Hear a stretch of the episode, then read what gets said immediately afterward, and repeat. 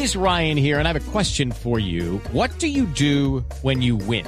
Like, are you a fist pumper? a woohooer, a hand clapper, a high fiver. I kind of like the high five, but if you want to hone in on those winning moves, check out Chumba Casino. At ChumbaCasino.com, choose from hundreds of social casino style games for your chance to redeem serious cash prizes. There are new game releases weekly, plus free daily bonuses. So don't wait. Start having the most fun ever at ChumbaCasino.com. No purchase necessary. BGW. Void were prohibited by law. See terms and conditions. 18 plus. Influenciadores para que exhiban sus productos en las redes sociales, pero esas marcas se preguntan si esas estrategias realmente valen la pena y sucede porque muchos eh, tienen miles de seguidores falsos y promocionan productos que no usan, pero de todas formas se estima que este año las empresas de todo el mundo gastarán entre 4.100 millones de dólares y 8.200 millones de dólares en influenciadores. Y dice el Wall Street Journal que los precios por publicación en Instagram oscilan desde 200 dólares por una persona influyente con solo 10.000 seguidores. Hay casos de 4.000 dólares para los que tienen hasta 50.000 y quienes andan por el medio millón de seguidores tienen publicaciones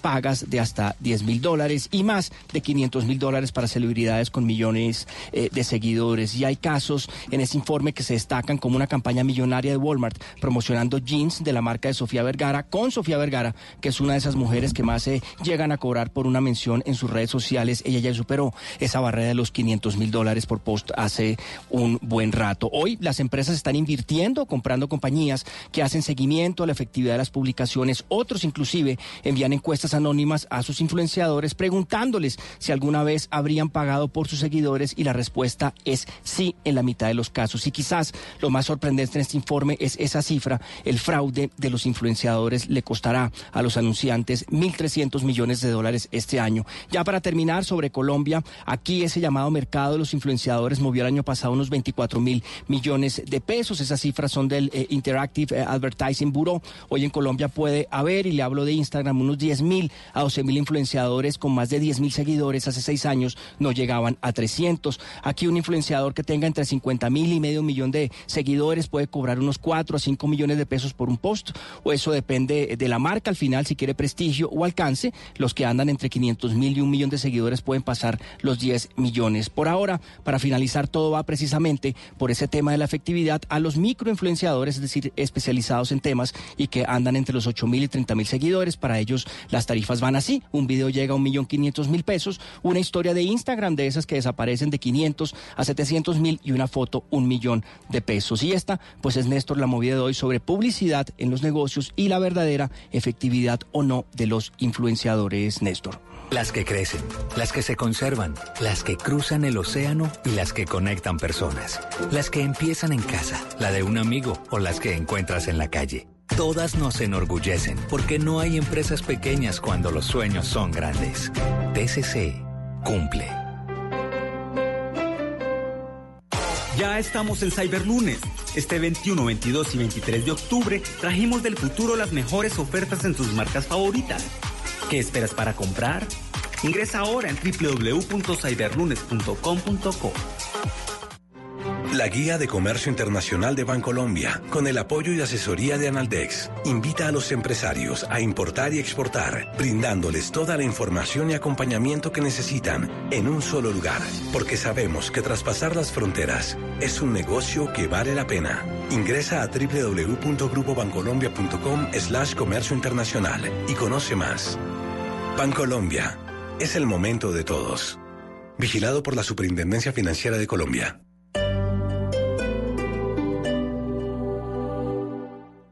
Halloween que los sustos solo sean de estos monstruos pidiendo dulces. Con Prosegur Alarmas puedes estar tranquilo. Cuidamos tu hogar o negocio con el sistema de alarmas triple seguridad. Instala hoy marcando numeral 743. Recuerda, numeral 743 o ingresa a prosegur.com.co. y la seguridad privada. Colombia decide en las regiones y en Blue Radio.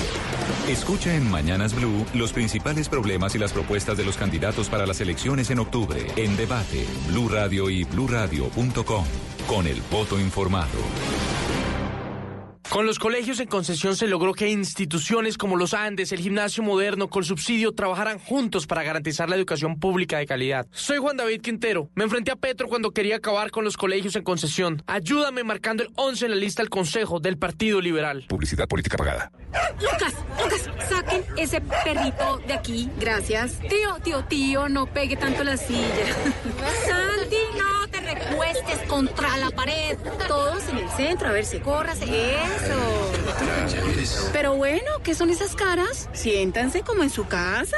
Con la pintura super lavable cero corona, dejas de preocuparte por las manchas en las paredes porque se limpian fácil. ¿Pintar tu casa sin cambiar tus planes? Hagamos que pase en Centros Corona y distribuidores autorizados. Si son noticias. Y esta información es muy importante para más de 300 mil colombianos. Están en Blue Radio. Si usted es paciente de la EPS Cruz Blanca, la Superintendencia de Salud decidió que se va por el camino de la liquidación. Un parte de tranquilidad. Sus derechos no se ven interrumpidos. Meridiano Blue. De lunes a viernes a la una de la tarde. Si son noticias, están en Blue Radio. La nueva alternativa.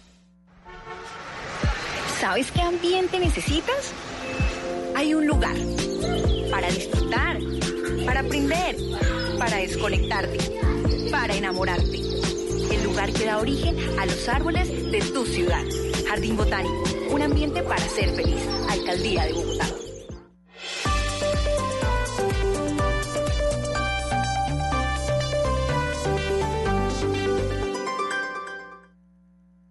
Desde este momento, Colombia está al aire. Mañanas Blue con Camila Zuluaga. No te pares frente a mí con esa mirada tan hiriente. Puedo entender estrechez de mente, soportar la falta de experiencia, pero no voy a aguantar estrechez de corazón.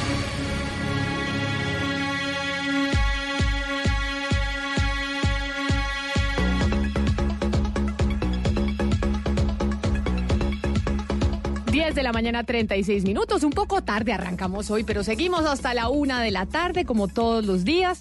Todas las semanas estamos empezando semana, don Gonzalo Lázaro, y obviamente los ojos del continente están puestos sobre Chile. Y por eso me imagino que usted está empezando hoy, lunes de clásicos, con Los Prisioneros, que además eh, pues son una banda chilena, yo diría que la más exitosa de rock eh, de ese país, si no después superada por la ley.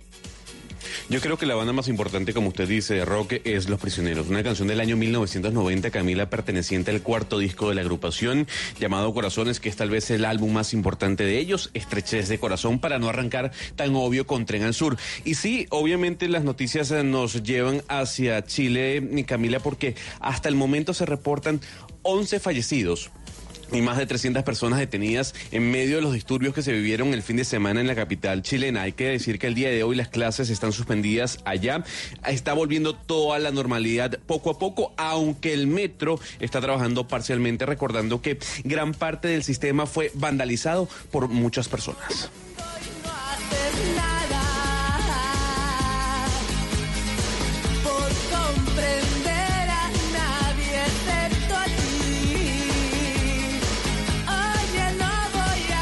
El sur del continente que empieza a explotar. América Latina en, llana- en llamas, ¿no, eh, Gonzalo? Es decir, pensábamos que después de lo que había sucedido en Perú no iba a haber ninguna explosión social en ninguna otra parte del continente y resulta que nos sorprende Chile con eh, las manifestaciones en Santiago después de la subida del tiquete del metro, porque esa fue, digamos, como la excusa o, la punta del iceberg para salir a protestar en las calles, pero básicamente los estudiantes y la gente joven que no vivió la dictadura de Augusto Pinochet dicen nosotros no tenemos miedo y, salimos a protestar y estar en un anarquismo absoluto.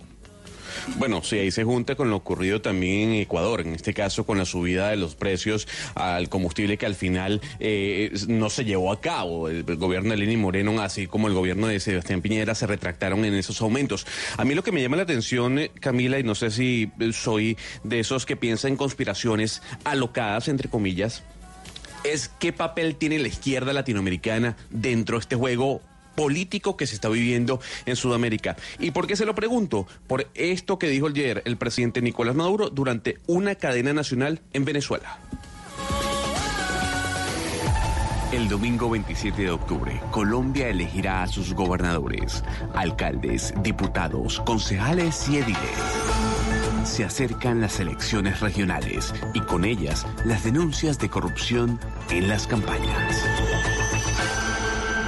Blue Radio investiga.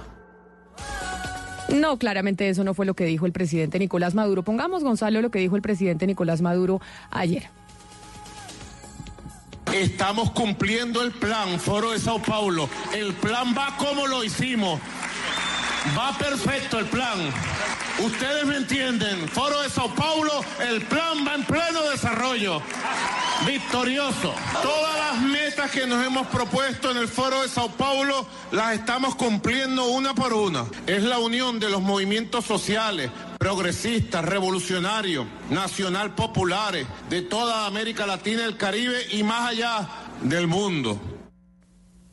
Yo le voy a decir algo, Camila. Me fui de trabajo de campo cuatro días y regreso con un, continente incendiado. Y lo que sí he leído es que hay una teoría conspirativa de que la izquierda y el foro de Sao Paulo está detrás de estas protestas, no solo en Chile, sino en Ecuador. ¿Usted coincide con esa teoría?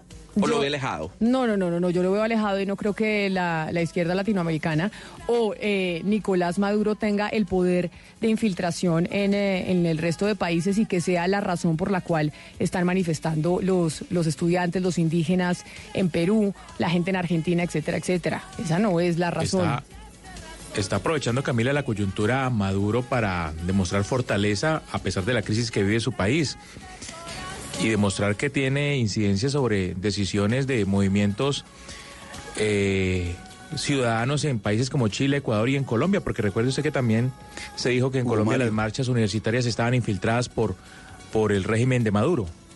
Hugo Mario, el primero que no sabe de qué plan está hablando es Maduro. No nos equivoquemos con esto. Maduro es un imbécil. Maduro es un inecto.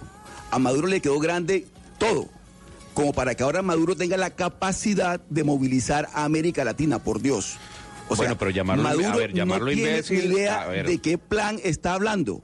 Aquí lo que está ver, ocurriendo ya- es que efectivamente hay sectores sociales muy inconformes, muy inconformes en Colombia, en Ecuador, en Chile, porque es que realmente lo que se está viviendo es una situación social desesperante en muchos países. Pero de ahí a, darle a Maduro la capacidad de, que- de ejecutar un plan, el plan de- va, va perfecto, como, como dice él, eso es, eso, es, eso es darle a Maduro un poder del que carece. A Maduro le quedó grande manejar Venezuela. A Maduro le quedó grande manejar un país que era el país más rico y más poderoso de América Latina después de Brasil.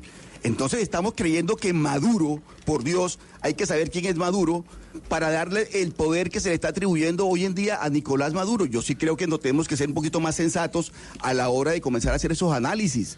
Por A ver, don Oscar, si, si Maduro no fuese tan imbécil como usted dice, no estuviese en el poder, eh, al igual que el chavismo. Y segundo, ya basta de justificar eh, la protesta social con la vagabundería. Es que todo el mundo quiere en América Latina las cosas regaladas. Es que se queja cuando se pero es- aumenta el precio del pasaje por eh, algo. Es que se ese es queja. otro tema, se- Gonzalo, pero- no, pero, te lo, pero lo está Pero justificando ese, usted. ese es otro tema y ahí, y ahí coincidimos usted y yo. Efectivamente, eh, hay un inconformismo en América Latina. Efectivamente, los países nuestros están muy golpeados. Cuando usted le sube el, el- el- el combustible, la gasolina, a unas personas que ganan escasamente para sobrevivir, obviamente que esa gente se desespera y sale y, y- y hace revueltas. Pero es así. Sí, Oscar, yo Algunos, creo que hay otros decir- aprovechan, decir que otros, el- perdón, Ana Cristina, algunos aprovechan la, opor- la oportunidad, ¿verdad? Y crean y son los vándalos que, que- que- que- que se aprovechan de las necesidades de los demás para crear el caos. Pero efectivamente hay una necesidad muy apremiante en América Latina en unos sectores sociales que están viendo que no les alcanza para sobrevivir. Y cada día los gobiernos toman medidas que los afectan directamente. Eso es una Sí. cuestión y eso no, eso, eso no lo podemos de- de- de- no lo ponemos en discusión ahora. El otro tema del que comenzamos hablando fue del poder que se le está atribuyendo a Maduro. Eso es otra cosa completamente distinta. No podemos mezclar una cosa con la otra. Están haciendo, lo que están haciendo es pegándose, por ejemplo, de lo que dijo la OEA, que ahora la OEA está preocupada porque las brisas bolivarianas, como dicen ellos, están agitando el continente. Estos eran los mismos que en febrero estaban preocupadísimos contándole las horas a Maduro y diciendo que se caía el muro de Berlín. Entonces, ¿en qué estamos? ¿Es tan peligroso Maduro o no es tan peligroso? Entonces ahí es cuando uno dice lo que dicen en redes sociales, no alimente al troll. Si ellos les les parece que Maduro es alguien que es tan frágil y que se puede tumbar, pues entonces no le den este empoderamiento, porque lo que hacen con ese tipo de comunicados es poner el poder y darle toda la importancia a sus actos y decir que realmente sí tiene una incidencia real en, las, los distintos, en las distintas eh, partes de, Latinoamérica. Entonces hay, hay, que, hay que mirar uno también a qué le hace juego, a qué le está haciendo juego cuando, cuando le da eh, importancia a unas eh, a unos comunicados o a unas alocuciones de, de ciertos líderes, porque ahí es cuando uno se da cuenta qué es lo que está verdaderamente influenciando eh, a las a los distintos ciudadanos. Y aquí no se está incendiando Latinoamérica, Latinoamérica no está incendiada, lo que pasa es que hay ciudadanías insatisfechas y la protesta social es un derecho. Ana Cristina, ya que la escucho 10 de la mañana, 44 minutos, ahora estábamos eh, por confusión que tuvimos aquí en, eh, en la parte técnica, lanzando una nueva promoción que tenemos para esta semana, porque tenemos las elecciones ya. El próximo domingo se eligen alcaldes, gobernadores, diputados, concejales, y precisamente por esa razón durante, durante esta semana queremos hablar de aquellas denuncias que hacen los ciudadanos sobre lo que está pasando en política en el país. El domingo 27 de octubre, Colombia elegirá a sus gobernadores, alcaldes, diputados, concejales y ediles. Se acercan las elecciones regionales y con ellas las denuncias de corrupción en las campañas. Y la denuncia hoy precisamente... Investiga.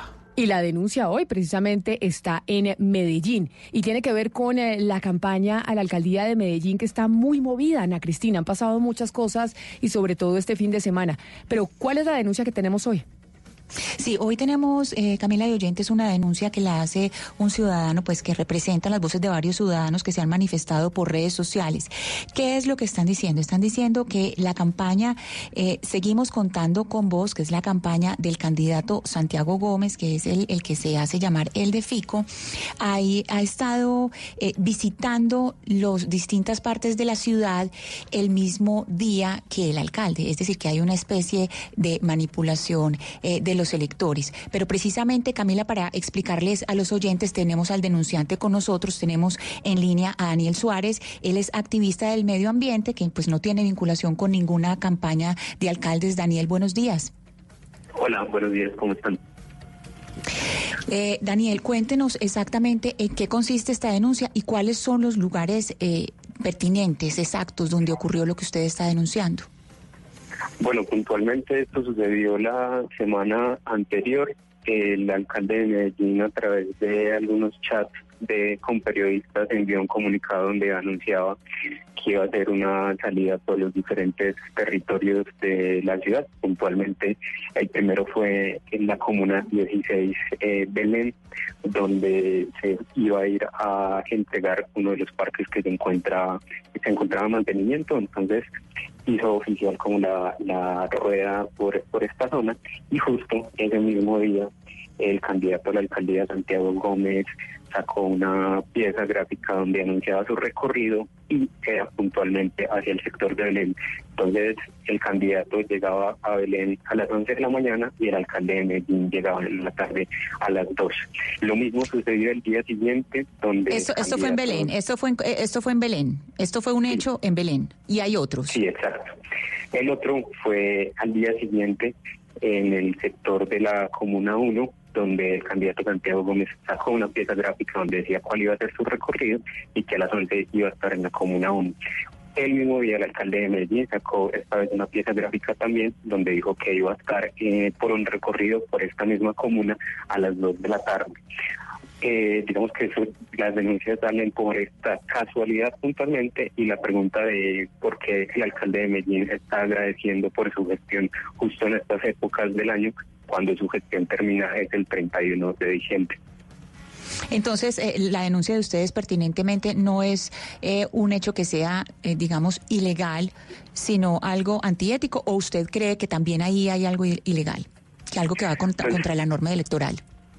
He estado consultando y pues digamos que desde lo ilegal no es directamente una participación política porque el alcalde de Medellín no está haciendo como un anuncio relacionado con la otra campaña, más si es algo éticamente sucio por parte de, el alcalde que evidentemente pues tiene su cercanía con su exsecretario de gobierno y que sigue la línea de, de este candidato que además ha hecho en otros tipos de actos y que actualmente tiene una investigación por parte de la CNE donde funcionarios y contratistas de la actual alcaldía están haciendo campaña a su favor.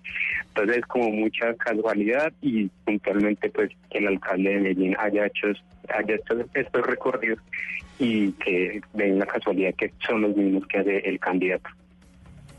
¿Y qué pruebas tienen ustedes de esto, Daniel? En las redes sociales del candidato se encuentran fotos y videos del recorrido en las redes sociales del alcalde de Medellín hay videos donde hacía transmisiones en vivo tanto desde el sector de Belén como desde la Comuna 1 y se ven pues, como las diferencias de los horarios y que el alcalde de Medellín entregaba algunos volantes con su gestión y pues el, el candidato a la alcaldía también hacía su recorrido entregando volantes y diciendo que lo que ha hecho esta administración debe continuar y él es el alcalde, el candidato de la continuidad. Sí, precisamente a esta hora nos acompaña en línea precisamente el candidato de la campaña eh, Seguimos contando con vos, el señor eh, Santiago Gómez, que fue el secretario de gobierno de Federico Gutiérrez. Señor Gómez, buenos días. Buenos días, Ana Cristina. Candidato, ¿esta denuncia que usted acaba de escuchar es cierta? A mí lo que me parece extraño es que un militante del Partido Verde, Daniel es un actor político de la ciudad, es el mayor opositor de Federico estos tres años. Si ustedes miran sus redes todo el día denigra de Federico eh, y yo y dice mentiras como que yo tengo que me han abierto una investigación que porque contratistas han ido a mi campaña. Eh, no, la verdad no sé ni qué responderte. O sea, todo lo que dice este señor es falso. Yo tomo mi conciencia tranquila. La campaña la hacemos muy bien en las calles con la gente recorriendo y no tengo nada más que decir. La verdad creí que era, cuando me llamaste esta semana, creí que era una denuncia seria, creí que era una denuncia de, de un organismo pues de, de justicia, pero no, pues realmente atender lo que dice Daniel Suárez pero, pero más eh, allá. que, es un, pero, que es un personaje candidato, del Partido Verde. Candidato no Gómez. Sentido. Pero más allá de que usted eh, pues diga y no le dé validez al denunciante que dice si es una denuncia que viene de él, para mí no tiene ninguna validez. La pregunta es, ¿lo que él está diciendo sucedió o no? Usted hizo el recorrido los mismos días, el, el mismo día que lo hizo el alcalde de Medellín, Federico Gutiérrez, y esto basado en que usted se le conoce como el de Fico. Y ya hay una serie de investigaciones, incluso al alcalde de Medellín, Federico Gutiérrez, por participación en política. Entonces, más allá de que usted yo quiero, no le yo quiero que me digas cuál es serie de investigaciones porque no he sido notificado de ninguna No, investigación. usted, usted no, el alcalde, el alcalde Federico Gutiérrez, Ah, usted bueno, no, pero como usted se conoce, claro, pero como no- no usted, tengo como, investigaciones. como usted se le conoce candidato como el de Fico, y según entiendo Ana Sí. Cristina, corríjame usted, acá lo que se está denunciando, a pesar de que el, eh, el doctor Gómez dice, a mí lo que tenga que decir el señor eh, Daniel Suárez Montoya, pues no le doy ningún tipo de validez porque él es un actor político, lo que se denuncia concretamente es que al candidato que le dicen el de Fico, estuvo haciendo una Sí. correría precisamente el mismo día casualmente que la hizo el alcalde de, de Medellín. ¿Esa es, esa es exactamente la denuncia, según entiendo, Ana Cristina? Sí, es exactamente la denuncia, Camila, pero eh, permítame también eh, aclarar una cosa acá. Daniel Suárez, eh, pues primero que todo, él no dice que hay denuncias, hay dos denuncias. Una denuncia es en la Procuraduría, que está investigando al alcalde Federico Gutiérrez por presunto proselitismo político, puesto que salió Y en también dijo que a algunas... mí, en al- también dijo que a mí, Sí, y eso es y, eh, porque salen, eh, en algunas fotos eh, con el candidato con quien estamos conversando, con el señor Santiago Gómez, eso es lo primero, o sea, si hay una investigación. Y segundo, eh, el Consejo Nacional Electoral eh, tiene plie- pliego de cargos al candidato, seguimos contando con vos, y a dos, o sea, al señor Gómez y a dos familiares de Federico Gutiérrez, que es a su hermana Juliana y a su primo Manuel Zuluaga. O sea que, pues yo sé que usted ha dicho en los, en los medios, señor Gómez, que el Consejo Nacional Electoral no lo ha notificado, pero pues ese pliego de cargos ya está ahí. ¿Tú lo conoces, Ana Cristina? Porque, Pues el pliego de cargos está ahí, por supuesto que está ahí, y por conoces. eso hemos estado, Si tú por lo eso hemos conoces estado y lo hablando de él. anunciando, deberías de decirme por qué me abren investigación. Porque es que el señor Daniel Suárez dice que me están investigando que porque contratistas están en mi campaña. Es que es un tema de mentiras, es un tema político, es un tema que él es un activista político del Partido Verde. Mire, hay una cosa, aquí vamos a Y distinguir lo que varias dice cosas. que Hay personas que pueden ser... barrios es falso. Yo todos los días recorro los barrios, todos. Eh, candidato Santiago Gómez, yo no hago parte Todos de ningún partido político, así como usted Todos está diciendo que mis investigaciones o que lo que estoy diciendo es falso, le pediría que aclare directamente si yo hago parte oficial del Partido Verde. Yo no soy parte de ningún partido político y si tiene pruebas que yo pertenezco a ese partido, le digo que las anuncio en este momento. No, sí, claro que eres Yo parte, hago parte del Partido pues, Verde. todo el mundo, diga. todo el mundo te conoce. ¿Qué hiciste? ¿Dónde estuviste? No Ah, en la campaña al Senado. Verde, ¿A quién apoyaste en la campaña al Senado? A la campaña del Senado ap- apoyé al candidato Daniel Duque, pero eso no me hace parte de ningún partido político. Listo. Así como Listo. ¿Y actualmente Daniel estoy Duque, apoyando a otros Daniel. Duque en qué partido está? Pues particularmente fíjese que en estas campañas electorales no estoy apoyando a Daniel Duque, no hago parte, ni me he hecho parte de ningún partido político ni ningún movimiento político. Muy bien. Pero Mire, permítame... yo todos los días recorro las calles, yo hago campaña con la gente, reparto volantes, hablo con las personas, yo no hago tarimas, yo no hago rifas, yo no reparto mercados, eso es como yo hago la campaña, repartí recorriendo la ciudad. Eh, Federico salió y pues pregúntenle a él por qué fue a esos barrios, pero yo no tengo nada organizado, simplemente fui, todos los días voy a barrios, Belén son, ¿cuántos? Más de 10 Belenes, y, pues yo creo que no, yo creo que, no, pues de verdad la, me das como tristeza que me pongan una cortinilla, que corrupción, que traten y me digan todo eso. No, la verdad que no. Pero permítame, Yo permítame... sí creo que merezco también respeto porque no estoy haciendo nada ilegal y es mentira lo que está diciendo usted, señor. Permítame, eh, candidato Santiago Gómez, le pregunto sobre eso que usted dice eh, a Daniel Suárez. Daniel, la razón por la cual usted hace la denuncia y por la cual empezaron a, pues, a cuestionarse estas coincidencias entre las correrías eh, del candidato y también los circuitos que viene haciendo el alcalde es por qué. ¿Por qué? Porque lo que dice el, el- candidato Gómez es que usted está- hace la denuncia porque usted está haciendo una denuncia politizada y lo que quiere es desprestigiar su campaña. Eh, no tengo ninguna intención de desprestigiar la campaña del candidato, es lo que considero, además de las de lo que mencionaba la periodista Ana Cristina, de la investigación que tiene la CN hacia su campaña y también hacia el alcalde de Medellín.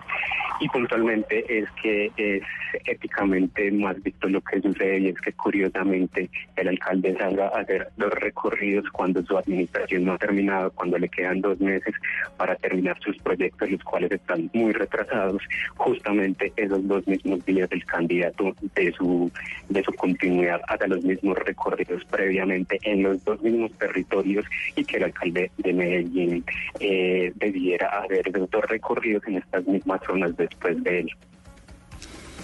Sí, además aquí pues eh, hay que hacer claridad en algo, eh, Camila y oyentes, y es que efectivamente hay una resolución que es la 5614 de 2019 del 10 de octubre, donde efectivamente el Consejo Nacional Electoral dice, y les voy a, y les voy a leer tal cual dice, por medio de la cual se formulan cargos y se abre investigación administrativa contra el candidato a la alcaldía de Medellín, Luis Santiago Gómez Barrera, y los ciudadanos, los que mencioné ahorita, Juliana Gutiérrez y Hernando Javier Muñoz y José Miguel Zuluaga, eh, eh, José Miguel Zuluaga, en su calidad de miembros del comité promotor de Seguimos contando con vos por la presunta vulneración a las disposiciones sobre propaganda electoral. Entonces, pues señor eh, Gómez, eh, puede que usted no esté de mira. acuerdo con la es que no esté de acuerdo con la denuncia, pero pero no nos diga mentirosos con lo del Consejo Nacional No, no, Electoral, venga, porque venga, la resolución Cristina, está yo ahí. yo- venga, Ana Cristina, es que lo que yo estoy diciendo es que él aseguró de que me habían abierto un pliego de, de cargos que porque contratistas me acompañan en la campaña.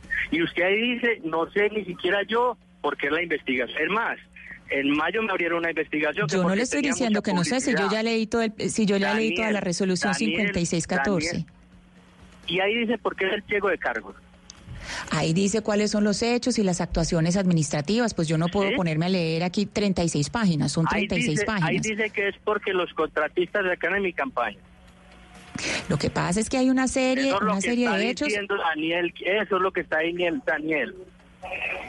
Y mire lo que Yo dice, que Federico tiene las obras retrasadas. Ese es un tema político, pues yo, yo sí les pido que un poco de respeto, la verdad. Estoy haciendo Señor campaña, quiero compartir mis propuestas en la ciudad. Yo, vea, la ciudad nos conoce, nosotros candidato, hacemos las sí, muy un- bien. Yo estuve tres años en la Secretaría de Gobierno y no tengo ni una sola investigación por mi trabajo, ni una. Yo hago las cosas muy bien para venirme aquí pues a, a decir que es que, que yo estoy haciendo, que Federico tiene las obras atrasadas. Yo creo que deben de llamar a Federico, preguntarle a él por qué está haciendo eso y no a mí, de verdad. Pero es que no estamos, no estamos respeto. hablando, no estamos hablando del, en este momento la denuncia no es con respecto eh, al alcalde, sino por la actuación indebida. ¿Aló? Sí.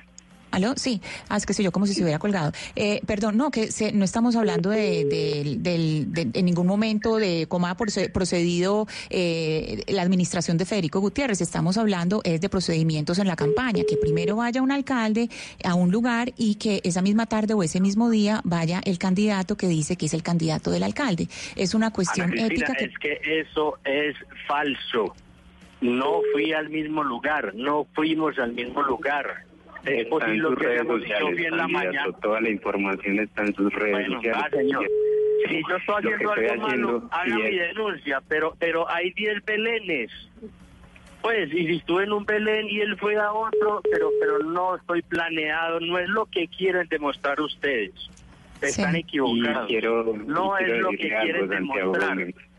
Sí, No, finalmente, lo que finalmente- que lo no. que yo estoy haciendo sí es algo político y es político ciudadano porque como ciudadano tengo derecho a elegir a Sí, usted tiene y claro. Y precisamente estamos hablando de política. Y eh, finalmente, eh, señor eh, Gómez, esta semana, pues eh, sobre todo sábado y domingo, ayer domingo, estuvieron muy agitadas las redes por una serie de pancartas que se pegaron en distintas partes de la ciudad y de papeles, empapelaron la ciudad y con pancartas sobre eh, la campaña de Daniel Quintero, el candidato Daniel Quintero. Eh, este candidato dijo que pues que esas pancartas no pertenecen eh, a su a su campaña, son, campa- eh, son pancartas de él con el eh, eh, senador Gustavo Petro y que eso es falso. ¿Usted eh, vio esto y, y qué opina al respecto? No, no, yo no tengo nada para decir. Yo no sé quién puso eso, no lo puse yo y ni idea nada raro que lo haya puesto él mismo para victimizarse. Sí. Oiga, eh, señor Gómez, lo, lo que sí, independientemente de, de la investigación y en qué etapa va ese, ese proceso, lo que sí no se puede desconocer es la simpatía de los funcionarios de, del actual alcalde de Medellín por su campaña. La mayoría han renunciado, la mayoría no. Muchos de ellos, de 12 secretarías, han renunciado para irse a apoyar y a trabajar con usted en su campaña. Sí, señor. Sí, Y eso, está bien. y eso Han renunciado. Creen en lo que hacemos, creen en el proyecto y han renunciado para acompañarme y ayudarme. ¿Y creen que usted es el de Fico entonces? Pues yo trabajé con Federico toda la vida. Fui tres años secretario de gobierno de él y quiero continuar con la obra de Federico. Sí. Bueno, Eh, ¿qué- señor Gómez, eh, siguiendo... Sí, sí, adelante, Hugo Mario. No, no, que creo que eso es lo que no se puede negar y pues no lo niega Santiago Gómez. No, es pero además él, se, Gutiérrez. él se ha presentado así. Yo creo que ese tema de que él es el de. Fico, él se ha presentado así incluso con su propia publicidad. Él se ha presentado como que él es el de Fico. Acá la denuncia que entiendo eh, hace el, eh, el señor eh, Daniel Suárez es que además de que él se presenta como que él es el de Fico y que pues legítimamente lo podrá hacer así o no, es que coincidencialmente están teniendo correrías al mismo tiempo y eso podría llegar a ser una participación en política del alcalde o un favorecimiento a uno de los candidatos y no a todos. Y ahí habría una diferencia en, eh, en las reglas en las reglas del juego. Pero la pregunta, Ana Cristina, las pruebas que tenemos para esto, porque acá es la palabra del señor eh, Gómez contra la palabra del señor Suárez, la palabra del uno contra el otro. ¿Tenemos alguna prueba específica o el señor Suárez tiene alguna prueba específica más allá de que sea la palabra del uno contra el otro? Eh, en este proceso yo incluso no he procedido a hacer una denuncia porque esta casualidad no representa una participación política. La denuncia es desde el aspecto ético que el alcalde de Medellín decida hacer unos recorridos agradeciendo su gestión cuando no ha terminado y que esos recorridos den por casualidad con los mismos que hace el candidato Santiago Gómez en la ciudad, puntualmente en la comuna 16, sector Belén, y la comuna 1, sector popular. Sí, Camila, es que precisamente por eso eh, la primera pregunta, pues además de, de dónde habían sido los recorridos, lo que se le preguntó a Daniel era si era algo ilegal. Y efectivamente él dice, esto no es algo ilegal, pero un grupo de ciudadanos dice, esto no es ético, no es ético que se haga esto, que por la mañana eh, llegue el alcalde a decir, esto es lo bueno que hemos hecho, y que por la tarde un candidato haga campaña. Entonces esa, esa es la denuncia, es una denuncia de insatisfacción de un grupo de ciudadanos que consideran que ese no es un comportamiento ético. Daniel Suárez, muchas gracias eh, por estar en Mañanas Blue. Gracias a ustedes por la invitación. Candidato Santiago Gómez, muchas gracias por estar con nosotros y responder a esta denuncia. Ana Cristina, muchas gracias y quiero aclarar que es la denuncia de un grupo de ciudadanos del Partido Verde y que no estoy haciendo nada ilegal, mi campaña es tranquila y lo hacemos de frente con la gente en las calles y vamos muy bien. Colombia está al aire.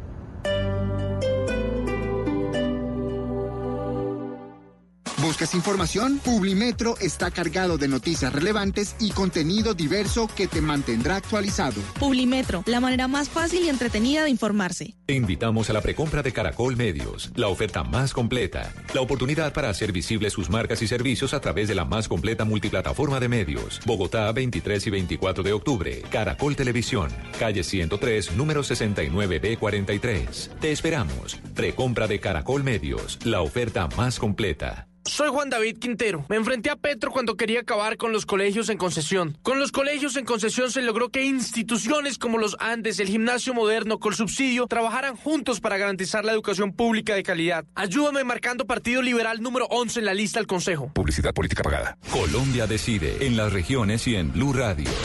Escucha en Mañanas Blue los principales problemas y las propuestas de los candidatos para las elecciones en octubre. En debate, Blue Radio y bluradio.com. Con el voto informado. Luego de tres exitosas temporadas, llega al Teatro Jorge Eliezer Gaitán la coproducción Carmina Burana, con la participación de la Orquesta Filarmónica de Bogotá, el Coro de la Ópera de Colombia, el Coro Infantil de la Orquesta Filarmónica de Bogotá y la Fundación Lex Plus. Tres únicas funciones, el 24, 25 y 26 de octubre. Boletas en las taquillas del teatro y en tuboleta.com. Alcaldía de Bogotá. Código PULEP HKR 158.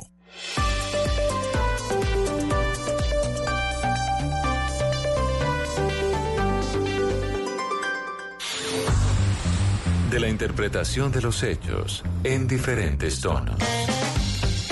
Mañanas Blue. Mañanas Blue. Colombia está al aire.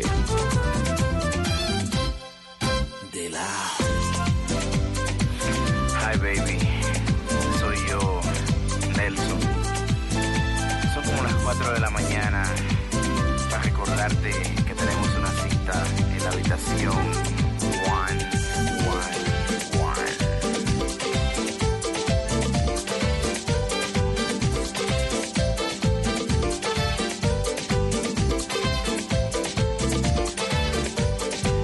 11 de la mañana, 7 minutos y lunes, lunes de clásicos, don Gonzalo Lázaro y Proyecto 1 y Cuarto de Hotel para usted ya es un clásico. Sí, esto es lo que bailábamos en el, en el salón comunal cuando teníamos fiesta de colegio.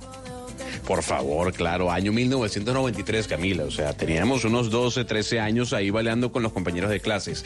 Camila, eh, fin de semana de series, no sé si para usted y de películas, para mí lo fue. ¿Vio la lavandería, la película de los papeles de Panamá? No la vi, la, la tenía ahí en Netflix, que es con Meryl Streep, pero yo siempre, por lo general, cuando veo una película en Netflix, busco en internet en Rotten Tomatoes y, y MDB a ver cuál es la calificación que le daban cada una de esas plataformas que hacen calificación sobre las películas, porque a mí me da eh, beriberi verme una película y que sea mala.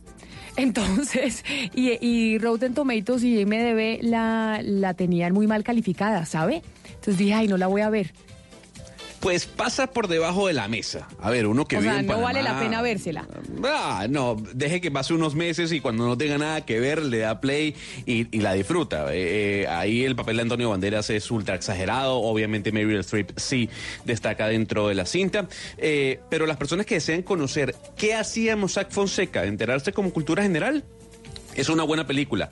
Ahora, ahora, yo le pregunto algo más allá de que si usted vio o no vio la cinta el fin de semana. ¿Usted sigue mis recomendaciones cuando yo le digo que vea algo o escuche algo? Y no me diga mentiras. Yo claro que sigo sus recomendaciones, pero por supuesto. Y sigo sus recomendaciones musicales, oigo la, la música que usted pone el fin de semana la- en la lista de Spotify y de Deezer, claro, sigo sus recomendaciones tanto de series, películas como de, como de música. Pero ¿por qué lo ¿Usted duda? sabe? Lo dudo. Porque estoy leyendo eh, un artículo en el País de España, Camila, eh, que hace alusión a un estudio publicado por el Instituto Nacional de Estadística, en donde dice que el 85% de las personas que conoce uno prefiere darte la razón antes de seguir una serie que tú le recomiendas. O sea, básicamente es pura falsa cuando uno le dice, oye, ve esta serie y la gente te está sintiendo diciendo, sí, la voy a ver. Es mentira. El 85% de las personas no ve absolutamente nada ni escucha absolutamente nada de lo que recomiendas. Esto según el Instituto Nacional de Estadística de España. Bueno, lo que Por pasa eso le hice que- la pregunta. Lo que pasa es que uno no va a seguir la recomendación que le haga cada persona. Uno empieza a confiar en recomendaciones porque hay gente que tiene el gusto similar al de uno o no. Entonces, yo sé que a mí hay cosas que usted me ha recomendado que no me han gustado tanto, pero tengo que decir que en la mayoría, por lo menos en términos de películas, me ha gustado lo que usted recomienda. Por eso le digo que sí, que sí lo sigo. Es decir, le Yo hago caso. Muy bien, porque aquí lo que dice el estudio, para que lo tenga siempre en cuenta cada vez que le recomiende algo, Camila, es que la gente se desconecta cuando uno empieza a decir, yo ahora estoy viendo tal serie o tal película para que la vea. Ahí ya usted se pierde y no le importa absolutamente nada lo que yo le estoy diciendo. Y yo espero que el doctor Pombo, que está en trabajo de campo, aproveche un momentico a que vea Joker. ¿Ya sabe si la vio o no la vio? No sé si la ha visto, ¿sabe? Creo que sí la vio. Creo que Pombo ¿Ah, la sí? vio. Sí, sí, sí, sí, creo que sí la vio. De hecho, discutimos sobre, sobre el tema ético, eh, sociológico y demás que tiene la película por detrás. Pero óigame, ¿usted se acuerda, Gonzalo, de cuando el presidente de los Estados Unidos, Donald Trump, eh, dijo públicamente que uno de los grandes enemigos que tenía la sociedad norteamericana eran las farmacéuticas, ¿no? Sobre todo por, Por la supuesto. crisis de los opioides. Por supuesto, y además no solo por la crisis de los opioides, Camila, sino también por el precio de las... em, de las medicinas. Hay una labor, o el presidente Trump ha tenido una labor ar- ardua desde que llegó al poder en la Casa Blanca de solicitarle, de pedirle y exigirle a las grandes farmacéuticas bajar los precios de los medicamentos, porque para las personas que no saben, si hay algo costoso en los Estados Unidos es la salud. No, pero además de eso, sobre los opioides, que un, un poco cuando le dice uno a la gente los opioides son estos antidepresivos y estas pastillas a las que la gente se vuelve adicta, básicamente, porque existe una adicción. Casi 400 mil personas han fallecido en los Estados Unidos desde 1999 por opioides, por eh, el consumo de este tipo de, medicamentos que al final se termina volviendo una adicción. Y precisamente es que me voy para Washington, por eso le estaba contando, eh, Gonzalo, me voy para Washington porque está Juan Camilo Merlano como todos los días hablando eh, de unas horas del, juicio federal que tiene que ver precisamente con la crisis de los opioides en Estados Unidos. ¿De qué se trata este juicio general que se va a dar o que ya se está dando, Juan Camilo? Camila, la noticia es que el juicio pudo ser atajado, por decirlo de cierta manera, por parte de las compañías farmacéuticas que llegaron a un acuerdo con los condados que presentaban la demanda por cerca de 260 millones de dólares. Hay que destacar que si la demanda, digamos, llegaba a buen término, habrían tenido que pagar 8 mil millones de dólares a los condados. Todo esto hace parte de un macrocaso en Estados Unidos de varios estados que, ha- que han presentado sus demandas en contra de las farmacéuticas por cuenta de lo que consideran es su responsabilidad en la crisis de los opioides aquí en el país. Como tú destacabas, 400 mil muertes que se estiman desde el año 1999 y ahí hay que hacer una caracterización. Uno son los opioides de carácter legal, por decirlo así, que son los recetados, entre esos está el Vicodin, la oxicodina, entre otras, entre, entre otros analgésicos, pero también están los ilegales, como lo es la heroína. Los que son recetados se estima que hayan sido cerca de 218 mil muertes por cuenta de, de- de sobredosis de esos productos y los ilegales, como la heroína, cerca de 200 mil desde el año 1999. Estados Unidos es un país que está pasando por una crisis enorme en, en- en esta, en esta situación de los opioides. Consumen cerca del 30% de, del mercado global de los opioides. Y hay que decir que el estado donde se iba a llevar a cabo el juicio, que es Ohio, la ciudad de Cleveland, se escogió porque es la que se ha visto más afectada por cuenta de esta de, de, de los de los fallecimientos por sobredosis de opioides. Una tasa de 46 personas por cada 100.000 habitantes fallecen por sobredosis de opioides. De verdad que las cifras son, son dramáticas y se entiende también por qué muchas, no solamente el presidente Donald Trump ha dicho que son los principales enemigos, sino también muchos sectores políticos que han buscado, digamos, adelantar una cruzada contra las farmacéuticas aquí, también porque ya se les ha desatado un problema de salud pública enorme. Porque además, Juan Camilo, si miramos la definición, Gonzalo, la definición concreta de opioides es que es una clase de droga que incluye heroína, o sea, es una droga legal pero es una droga que incluye heroína y los opioides son sintéticos como el fentalilo y además eh, hay ciertos analgésicos, como lo decía eh, Juan Camilo, que están disponibles legalmente por prescripción médica. Y vuelve a la gente al que se lo recetan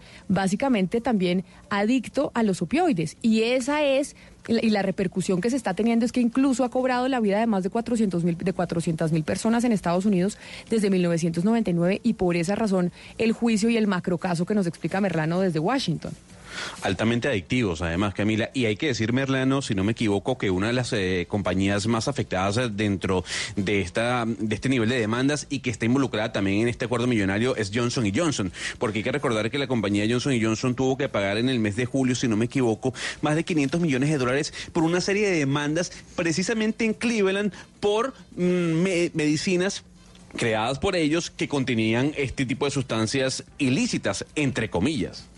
Y es que el tema ya, ya tiene tal, eh, eh, perdón, eh, Juan Camilo, es que ya el tema tiene tal importancia que en el debate demócrata inclusive fue un tema que tocaron y, hubo algunos de los candidatos, recordemos Kamala Harris, que ella dijo que estaba dispuesta a llevar a, la cárcel a las cabezas de farmacéuticas si tocaba. Es que ya lo de los opioides es algo que está completamente naturalizado y que tiene horrorizado, pero es precisamente por las, precisamente por los estudios científicos, por lo que estamos en términos de cifras. Está, está ese caso de Johnson y Johnson que es bien conocido efectivamente, Gonzalo, pero digamos que el caso de ahora fue un acuerdo con cinco, cuatro empresas. Eran cinco empresas demandadas, de esas cuatro, con esas cuatro empresas se llegó a un acuerdo que son McKesson, Cardinal Health, Virgin y Teva. De esas cuatro, tres manejan el 95% de la distribución de los opioides en Estados Unidos. La única empresa con la que no se pudo llevar a un acuerdo fue con Walgreens, que es la cadena farmacéutica que es bastante conocida aquí en Estados Unidos.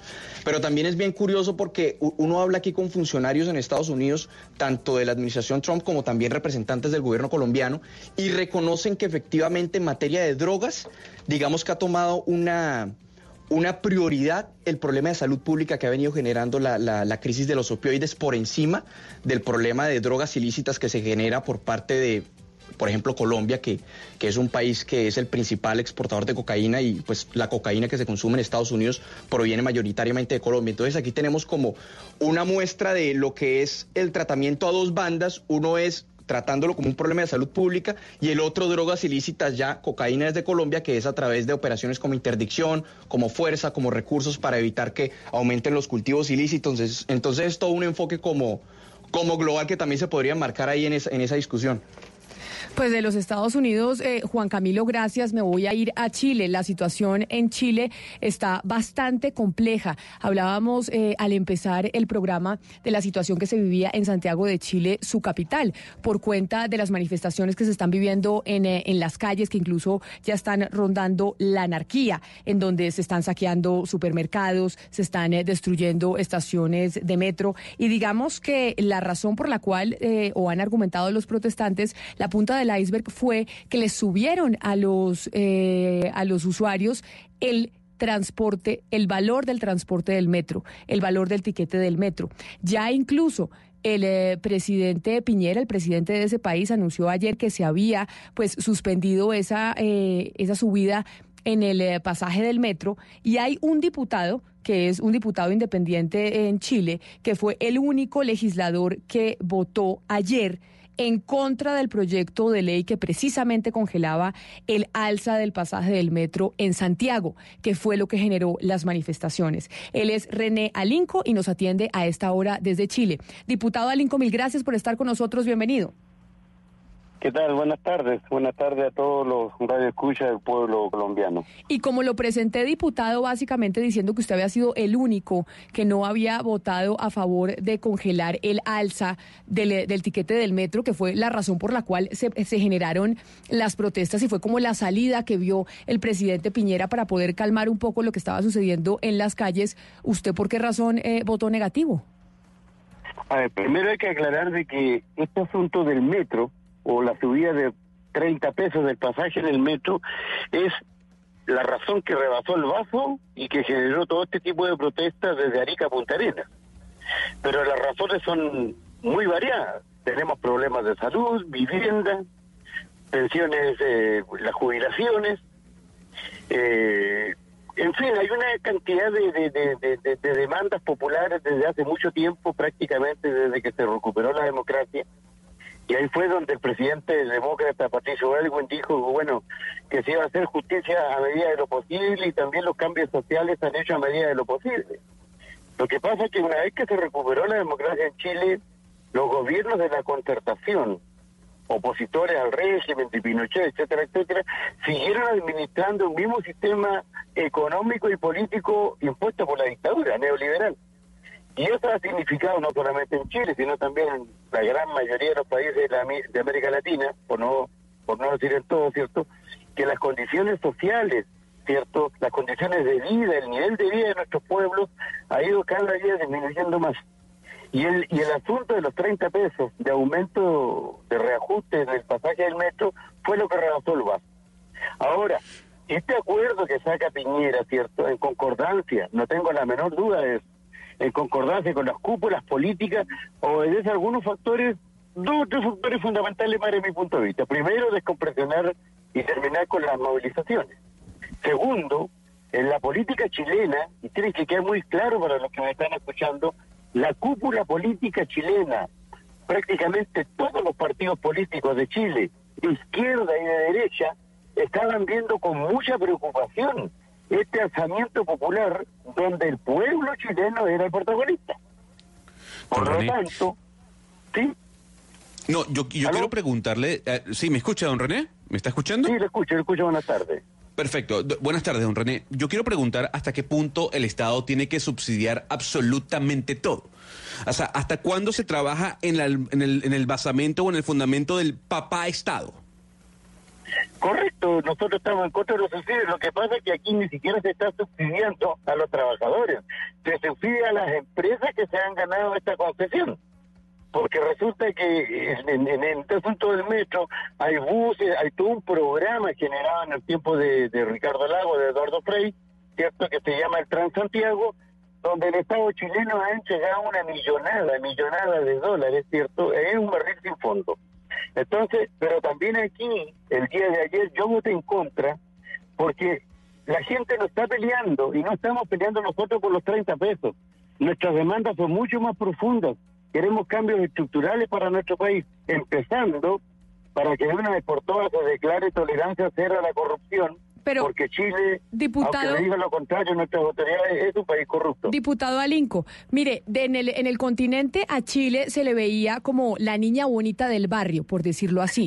Chile, sí, sinceramente, porque veíamos que hay, a ver, Ecuador eh, tuvo estas manifestaciones indígenas eh, la semana pasada, casi incluso el, eh, el presidente estaba viendo eh, con bastante nerviosismo su, su situación en el poder. No nos vayamos muy lejos en eh, Venezuela, la situación no está tan fácil tampoco, en Perú, en Brasil, en Argentina. Y sobre todo en términos de crecimiento económico, Chile siempre ha sido la niña bonita del barrio, en donde tienen los mejores indicadores, los mayo- las mayores tasas de crecimiento, y entonces uno se pregunta, ¿cuál es la inconformidad del pueblo chileno si Chile tiene los mejores indicadores de la región? Claro, nosotros podemos tener los mejores indicadores, pero el reparto de la riqueza, la distribución de la riqueza es totalmente inequitativa. O sea, hoy día marcamos los mejores índices de ciertos de crecimiento, pero la riqueza está en unas pocas manos, en un par de empresarios y en, un par de empresas. Por ejemplo, las riquezas del mar chileno están básicamente eh, eh, administradas, ¿cierto?, por siete familias poderosas en nuestro país. y, y el poder adquisitivo de los trabajadores, las oportunidades para nuestra juventud, el derecho a la salud. Aquí en Chile, en Chile, el que no tiene plata se enferma y no tiene plata definitivamente se muere. Así de simple. Entonces, ¿Y quién, esas son cosas que tal vez en los cálculos lo- los análisis internacionales no se muestran, pero que somos niñas bonitas. Bueno, hoy día está demostrado que no somos niñas bonitas. Como un tiempo también nuestras autoridades dijeron que éramos los jaguares de, de América Latina, tampoco Sí. somos los, los jaguares. Diputado, ¿y, quiénes están detrás de, de esos ciudadanos inconformes en Chile? ¿Quiénes han agitado estas protestas? Porque hace un instante aquí estábamos escuchando una vez más al presidente de Venezuela, Nicolás Maduro, eh, hablando de que estaba incidiendo en América Latina y en este tipo de manifestaciones. No, no, yo, yo le digo, yo sinceramente aquí no hay nadie que esté manipulando esto. Aquí hay una razón. ¿Por qué el pueblo se está manifestando en todos los países de América Latina? Una es son la miseria que están viviendo nuestros pueblos, la falta de oportunidades para nuestros jóvenes técnicos, nuestros profesionales, la falta de trabajo, la falta a los derechos básicos. Claro, ya lo decía, diputado. la salud, la vivienda y fundamentalmente lo que yo puedo observar, yo soy un diputado de la Patagonia, del sur de Chile, ¿cierto? Es la corrupción que nos está haciendo pedazos acá en nuestro país dentro de la clase política, sin contar la corrupción que existe en el ejército, en las fuerzas de orden, en el deporte, etcétera. Aquí la corrupción está totalmente generalizada y lamentablemente, a diferencia de otros países, nosotros no la denunciamos con la fuerza necesaria Pero, diputado. tratamos de ocultarla bajo la alfombra. Diputado, usted está diciendo la situación que, está que se está viviendo en muchos países latinoamericanos, en donde hay falta de oportunidades, falta de empleo, donde hay escándalos de corrupción y demás. Pero también eh, lo cierto es que en América Latina ha habido un progreso en la reducción de la pobreza y eso no se puede desconocer. En Colombia, en Brasil, en Chile, en Bolivia, la disminución de la pobreza ha empezado desde el 2012 y eso lo dicen todos los todas eh, los indicadores de los organismos multilaterales y demás. ¿Por qué razón, si en América Latina se ha venido reduciendo la pobreza, como lo muestran los indicadores, se ve esta explosión social ahorita? Obvio de que se ha ido disminuyendo la pobreza, pero la distribución de la riqueza es totalmente irregular. Si el pueblo, el pueblo a pie, como decimos acá en Chile, los trabajadores, se le aumentan 100, a las grandes empresas se le aumentan 1000. O sea, los beneficios que tiene el crecimiento va a parar en unas pocas manos. Y eso es lo que reclama la gente. Acá en Chile tenemos mucha, mucha pobreza disfrazada mucha cesantía que no está en las estadísticas. Entonces, eso es lo que está molestando y hoy día toda la clase política, desde el presidente hasta el diputado, el, el- el senador, los alcaldes, concejales, estamos siendo cuestionados. Y yo les digo, ¿por qué hoy día continúan las protestas en Chile en este momento? Porque no quedaron conformes, la gente no quedó conforme con el- la decisión que tomó la Cámara de Diputados ayer diciendo que no íbamos, íbamos a votar un proyecto del gobierno y los deudos líderes nacionales dijeron que no iban a votar y votaron. Y más encima votaron, votaron a favor del proyecto que es un caramelo, es una migaja para nuestro pueblo. No lo podemos aceptar. Diputado Alinco, pero mire, eh, si bien es cierto que hay una inconformidad social en Chile y en todos los países de América Latina, los resultados de estas revueltas, de estas protestas, es que destruyen, destruyen todo. Destruyen el, el- el metro de Santiago, acaban con muchas, eh, con, con muchas propiedades, acaban con el comercio, hay muertos. Ustedes, ustedes que son opositores a Piñera, al presidente Piñera, ¿son partidarios de que, esta, de que estas manifestaciones se lleven a cabo de esa forma tan violenta? No, la violencia y el lumpen tiene que combatirse venga de donde venga. Nadie está de acuerdo con los incendios, con destruir el metro, con quemar buses, mucho menos que haya muerto personas, de ninguna manera. Pero hay que, hay que señalar una cosa. Si bien es cierto, han sucedido todo este tipo de situaciones vandálicas, hoy día la prensa chilena, el gobierno chileno y la mayoría de los políticos chilenos se están centrando en los hechos vandálicos y no se centran en las verdaderas demandas que los trabajadores, hombres, mujeres y estudiantes de Chile están llevando adelante, que ya lo dije, son oportunidades, luchar contra la corrupción, vivienda, salud y, y el, el sistema previsional chileno. Entonces, hoy día se informa al mundo, fundamentalmente el 80, 90% de las noticias que salen al mundo y acá en el país obedecen a la delincuencia y a los hechos vandálicos.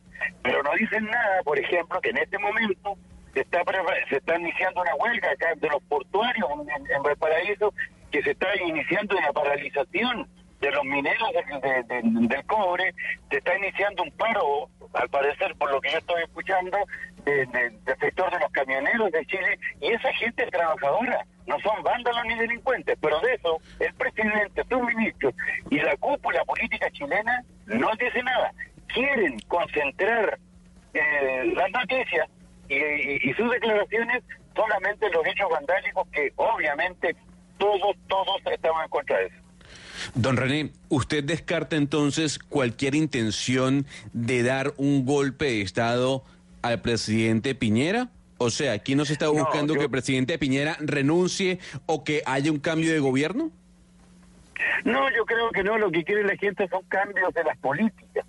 Yo creo que la institucionalidad de nuestro país tenemos que conservarla y respetar obviamente la autoridad que tiene el presidente. Nosotros somos un país bastante presidencialista, ¿cierto?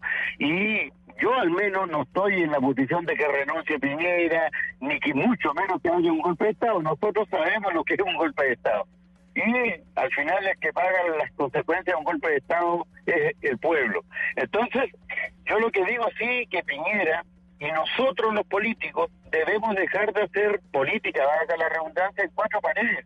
El día de ayer fue una resiliencia de las cúpulas, pues, las cúpulas políticas, las cúpulas del gobierno, las cúpulas de los partidos del gobierno y las cúpulas de la oposición. Por eso yo voté en contra, no voté en contra de ninguna manera que se rebaje eh, en 30 pesos el pasaje. Yo no voy a estar en eso porque la gente que deja metro es- metro es gente trabajadora. Lo que yo estoy diciendo con mi voto es que no es lo que está luchando la gente. La gente quiere eso y mucho más. Y creo que la movilización, las vías que se han entregado en, este, en estos días, no merecen la migaja que hoy día el gobierno y las cúpulas políticas, lamentablemente las cúpulas políticas de los partidos que tienen representación en la Cámara de Diputados, se sometieron a eso. Yo creo que hoy día muchos diputados y diputadas que votaron a favor de ese proyecto, que no sirve para nada, dicho sea de paso, eh, eh, hoy día están arrepentidos porque pensaron de que el pueblo se iba a tranquilizar y al parecer, al parecer, la fuerza de seguir luchando por los derechos legítimos que necesitamos los chilenos se sigue manteniendo.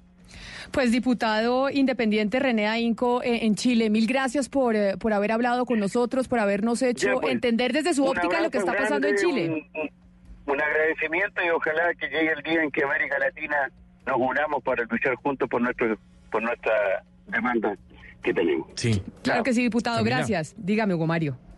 No, mu- muchos pensamos como usted, que era la niña bonita del continente.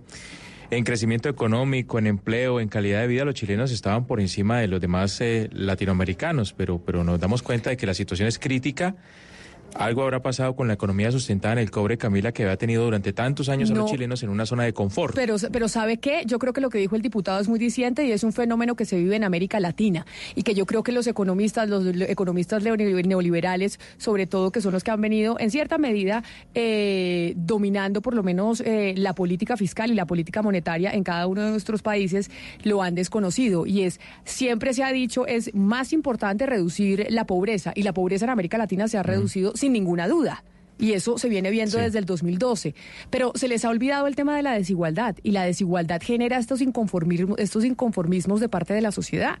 Y sobre todo de parte también de la gente joven que está saliendo a marchar. Y que marchó aquí en Colombia, los estudiantes, por ejemplo. O los pueblos indígenas en Ecuador. O lo que estamos viendo en Chile, que es lo que dice el diputado. Es acá hay un tema de desigualdad. Acá se están enriqueciendo las empresas, se enriquecen los ricos siempre más ricos. Y la gente de la clase media sí, ha salido gente de la pobreza pero igual las diferencias siguen siendo enormes.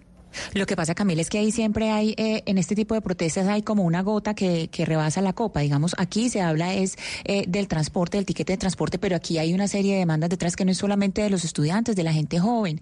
También hay algo muy importante y que está también en el centro de la discusión aquí en Colombia y es las pensiones. El sistema pensional de Chile, que ya no aguanta más, es el mismo pues, sistema pensional que tenían desde la dictadura y que en este momento ya no tienen cómo pagarle a los pensionados. Entonces, fijemos que son, fijémonos que hay como algunas columnas vertebrales, como una serie de, de hilos que van eh, comunicando los distintos problemas que tienen distintos países en Latinoamérica. Y algo que es muy importante a la hora de analizar el tema chileno es que se trata de un país con una conciencia social bastante elevada.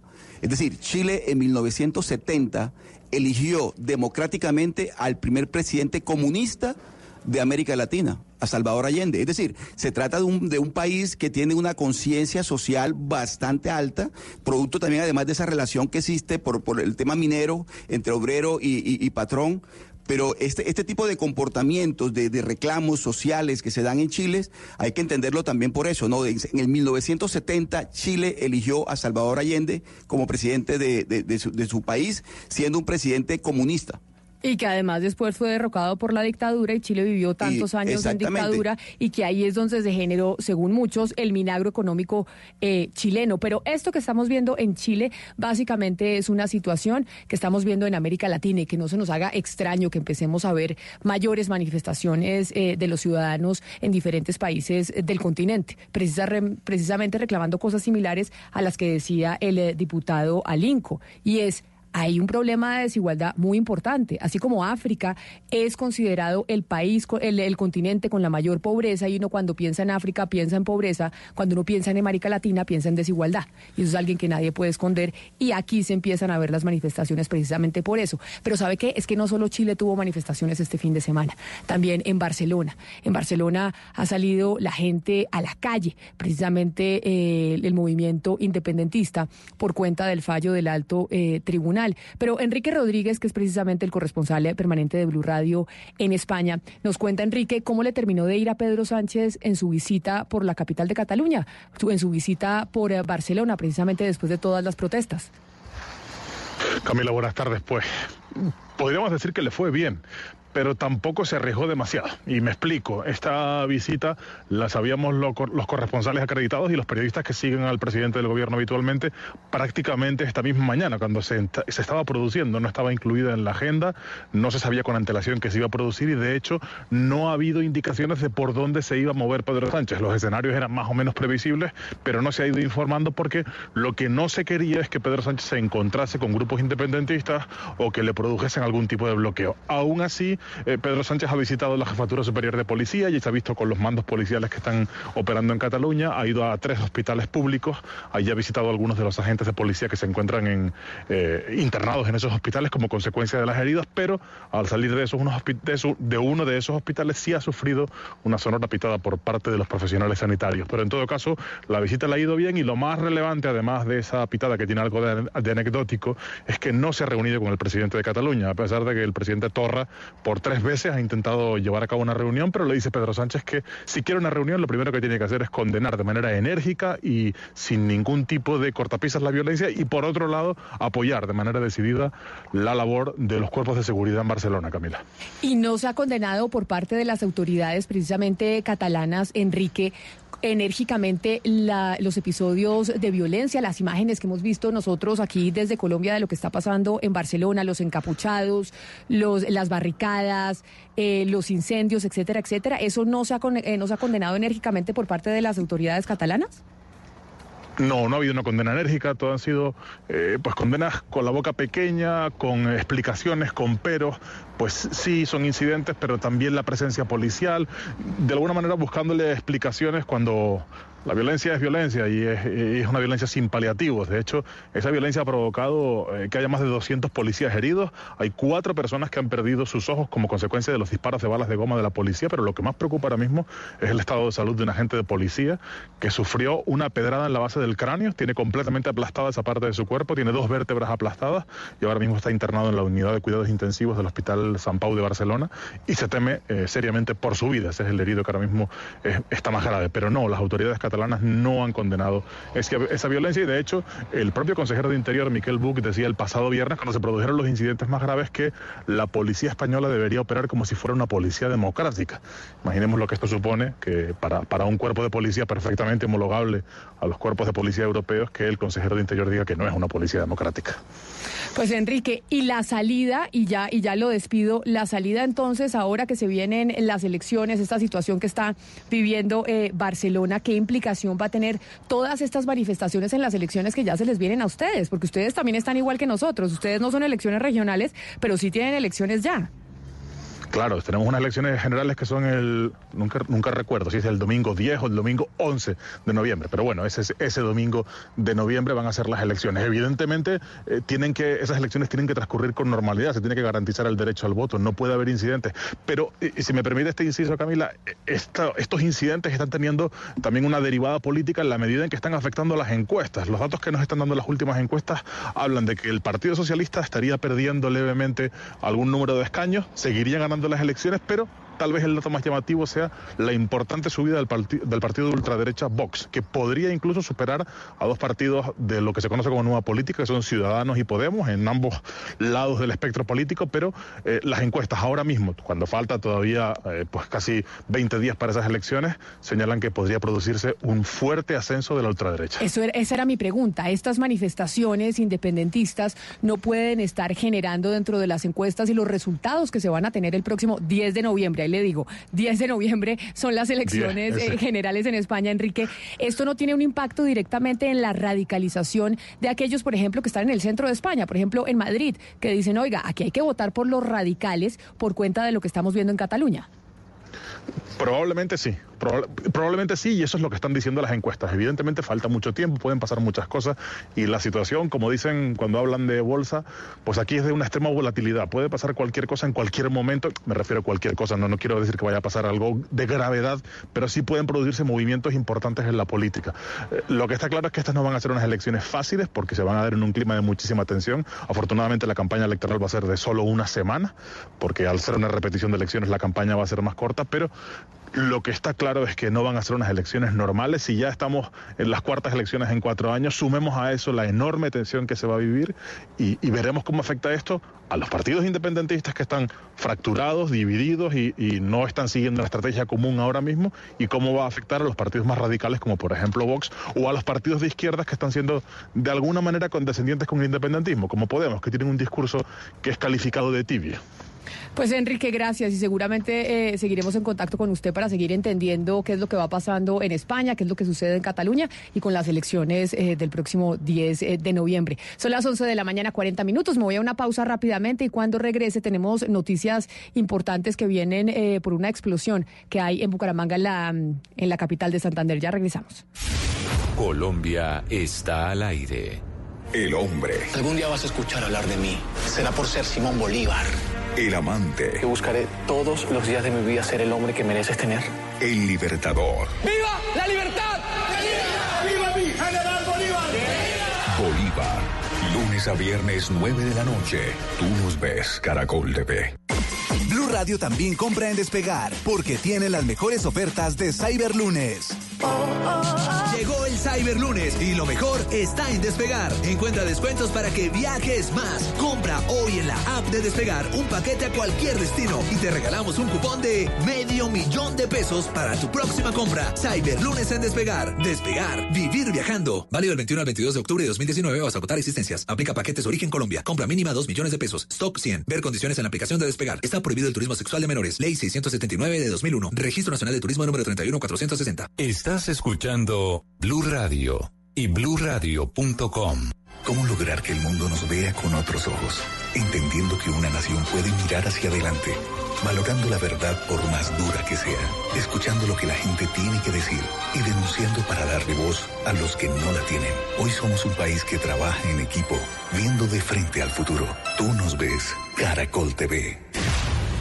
De un punto al otro. De un punto al otro. Voces que recorren el país. Colombia está al aire.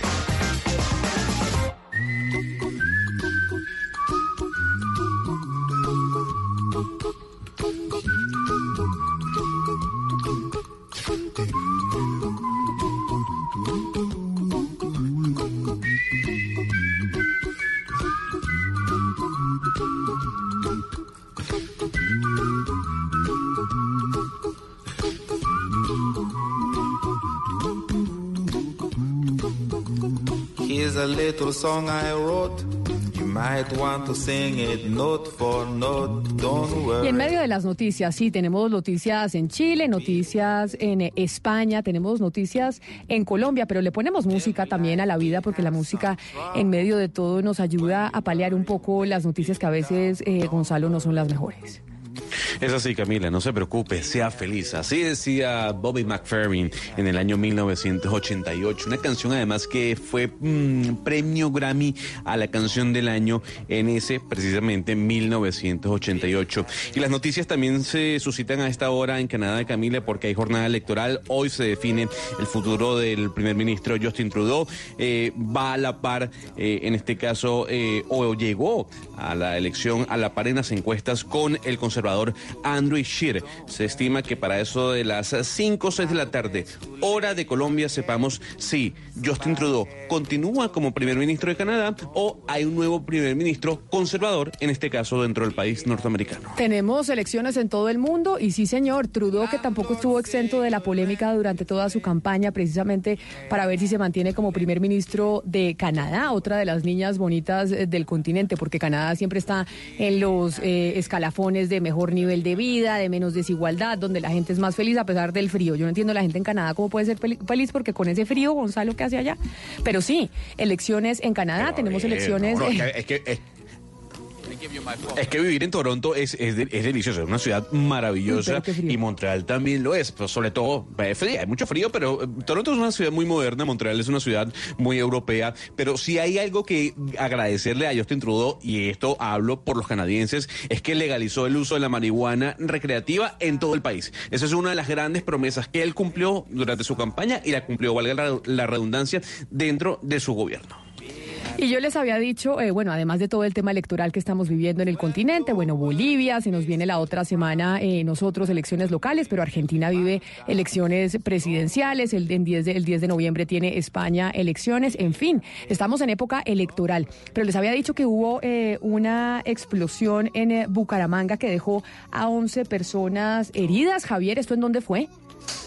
Hola Camila, pues el hecho sucedió hace cerca de una hora en el colegio El Castillo, ubicado al suroriente de Barranca Bermeja, cuando un grupo de estudiantes manipulaba químicos dentro de un laboratorio escolar. Algo pasó en el manejo de esos elementos y se presentó una explosión que dejó lesiones en diferentes partes del cuerpo a 11 jóvenes. El comandante de bomberos del puerto petrolero, capitán Alexander Díaz, explica dónde fueron trasladados los estudiantes. Cinco a la clínica Magdalena, tres a la clínica San José y tres a la clínica Reina Lucía. Estas personas presentaron irritación ocular, una de ellas con un objeto extraño. Camila, lo que hemos podido nosotros comprobar es que los estudiantes utilizaron una bebida gaseosa, bicarbonato y aluminio generando la emergencia que tiene a estos 11 jóvenes de último grado de bachillerato del colegio El Castillo de Barranca Bermeja en tres clínicas del puerto petrolero, Camila. Sí, que no lo vaya a intentar en la casa a nadie, ¿no? Y además porque imagínese, Eduardo, pasa en los colegios, qué peligro. Sí, claro. Hay que tener eh, las precauciones pertinentes. Exactamente, porque cuando se manipulan este tipo de químicos y que muchas veces resultan peligrosos, pues pueden ocurrir este tipo de accidentes. Ojalá, pues esas heridas que nos está reportando Javier desde allí, desde Bucaramanga, no sean de gravedad. Este fin de semana los caricaturistas eh, tuvieron como uno de los temas favoritos la caída de la ley de financiamiento y entre otras eh, también el ministro Carrasquilla. Eso fue pues la comidilla el fin de semana de los ilustradores, porque obviamente le están cobrando a Carrasquilla, que pues él siempre dice que qué chambonada, que qué no sé qué, y él terminó él siendo víctima de su propia chambonada, dicen los caricaturistas. Pero por eso, María Camila Roa, hay ya eh, oficialmente una presentación de la ley de financiamiento, es decir, nuevamente el, eh, el gobierno del presidente Iván Duque va a presentar exactamente igual la misma ley que se cayó en la Corte Constitucional por vicios de trámite, a ver si esta vez sí la tramitan con, eh, como toca. María Camila. Ah, con una reunión. Camila, ¿me escuchan? Sí, ya la escucho, es que antes no la había escuchado. Sí, señora. Camila le comentaba que el presidente Iván Duque inició esta semana con una reunión en Casa de Nariño con su equipo económico, jurídico y político para ultimar detalles del proyecto de ley de financiamiento que será presentada ante el Congreso nuevamente a más tardar, nos dicen, este jueves, tras la decisión de la Corte Constitucional de tumbar la norma. Por ahora, Camila, el proyecto no llevaría mensaje de urgencia porque el gobierno considera que cuenta pues con el tiempo necesario para la aprobación de la norma que contiene los mismos elementos de la ley que rige actualmente. Recordemos que el pasado miércoles 16 de octubre, al, hasta altas horas de la noche, el presidente determinó, junto a su equipo económico en cabeza del ministro de Hacienda Carrasquilla, que se presentó Ay, es María Camila siempre tiene problemas con esa aplicación, Sí. ¿no? Se le fue. Oiga, esta semana no hay congreso, eh, pues no están sesionando los congresistas como lo hacen normalmente porque es la semana previa a las elecciones. Pero lo que sí está habilitada es la Secretaría de, eh, del Senado de la República y así- allí sería donde el gobierno nacional va a eh, instaurar esta ley de financiamiento para que sea ya eh, empezado, eh, para que empiece su trámite la semana entrante, porque usted sabe, Camila, que el gobierno pues tiene dentro de sus prioridades sacar adelante nuevamente esta ley en, por cuenta de la incertidumbre enorme que ha generado entre muchos sectores económicos. Vamos a ver si lo logra, vamos a ver eh, si lo logra entonces el gobierno de la Cristina presentar esta ley de financiamiento y que le pase. Pero es que Camila, no solamente los caricaturistas estuvieron comentando la ley de financiamiento, si usted lee la columna de Germán Vargas Lleras, que fue él mismo que mandó la ley, él salió diciendo ya que el gobierno les dio una lección al Senado y la Cámara, o sea, en la, en la columna de todos felices, que la Corte se, mon- se mostró independiente y después leía uno la entrevista de Yamida Mat a, a Carrasquilla y entonces ya Carrasquilla decía que todo eran buenas noticias, entonces queda uno como medio sorprendido, todo el mundo contento, esto, esto que fue eh, mirado como pues un, desastre, porque es que es, un desastre que por un asunto de forma se caiga eh, una ley, que aparezcan eh, es- pues estas personas diciendo que no pasó nada, que, todo está súper bien. Yo sí quisiera recomendarles a los oyentes eh, la columna que escribió el señor José Gregorio Hernández ayer en El Colombiano, donde explica muy bien todos los todo, todo lo que pasó con la corte y él dice que pues que la- el, el único lunar que, que tiene es que pues a partir del primero de enero de 2020 pues deja de existir que eso es lo único como como ese afán. Pero el señor José Gregorio Hernández explica muy bien lo que pasó esta semana con la ley la semana pasada perdón con la ley de financiamiento Y precisamente dicen a Cristina que la Corte Constitucional tiene que fallar en derecho y sin presiones de nadie que le diga es que si usted falla de una forma o de la otra, esto aquí va a ser el acabose. Hemos dicho, económicamente ya no vamos a crecer más, que fue un poco la antesala al fallo de la Corte Constitucional, que eso estaban diciendo los gremios, los académicos, el gobierno, etcétera, etcétera. Son las 11 de la mañana, 50 minutos, y sí, como siempre, a esta hora tenemos noticias que llegan a cada una de las ciudades, a Medellín, a Cali, a Barranquilla, a Bucaramanga, pero por supuesto también aquí a Bogotá. Colombia está al aire. Respiras fútbol, palpitas fútbol, vive ese fútbol. Todo el fútbol. Todo el fútbol en Blue Radio con Beta Play. Apuéstale a tu pasión. Tomémonos un tinto. Seamos amigos. Café Águila Roja. Blue Radio. Pensando en fútbol. Blue Radio. La nueva alternativa. Cada rincón de este país es maravilloso. Somos más los que podemos hacer la diferencia. Es nuestro deber elegir correctamente. Por nuestro país, por nosotros. En estas elecciones los protagonistas son los colombianos. La mejor elección la hace usted. Colombia decide 2019. Noticias Caracol. Primero en noticias.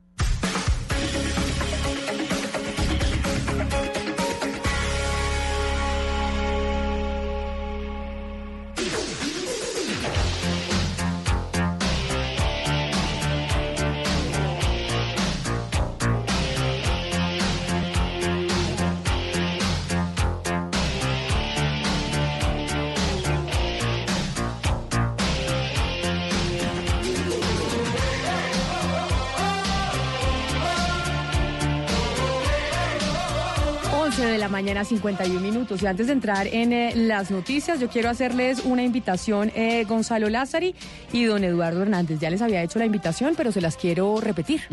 ¿Cuál es? Y es, eh, les había hablado... Almorzar, no diga que almorzar porque no. es- No, no, no, no, no. No, ¿por qué no? no? No, Que no, no, que me invite al almuerzo. Los quiero invitar a un eh, festival eh, cultural, el Festival de Cultura este 2019 y es el Encuentro Ilustre, que va a ser un encuentro cultural de dos días en donde habrán, eh, pues habrá diálogos eh, fascinantes con conferencistas sobre la política internacional, eh, sobre la cultura, pero además para, para dedicarle un rato, don Gonzalo Lázari, a pensar. Es que muchas veces no, no nos detenemos un momento a decir, oiga, bueno, ¿y en qué estamos? ¿En qué está el mundo en este momento?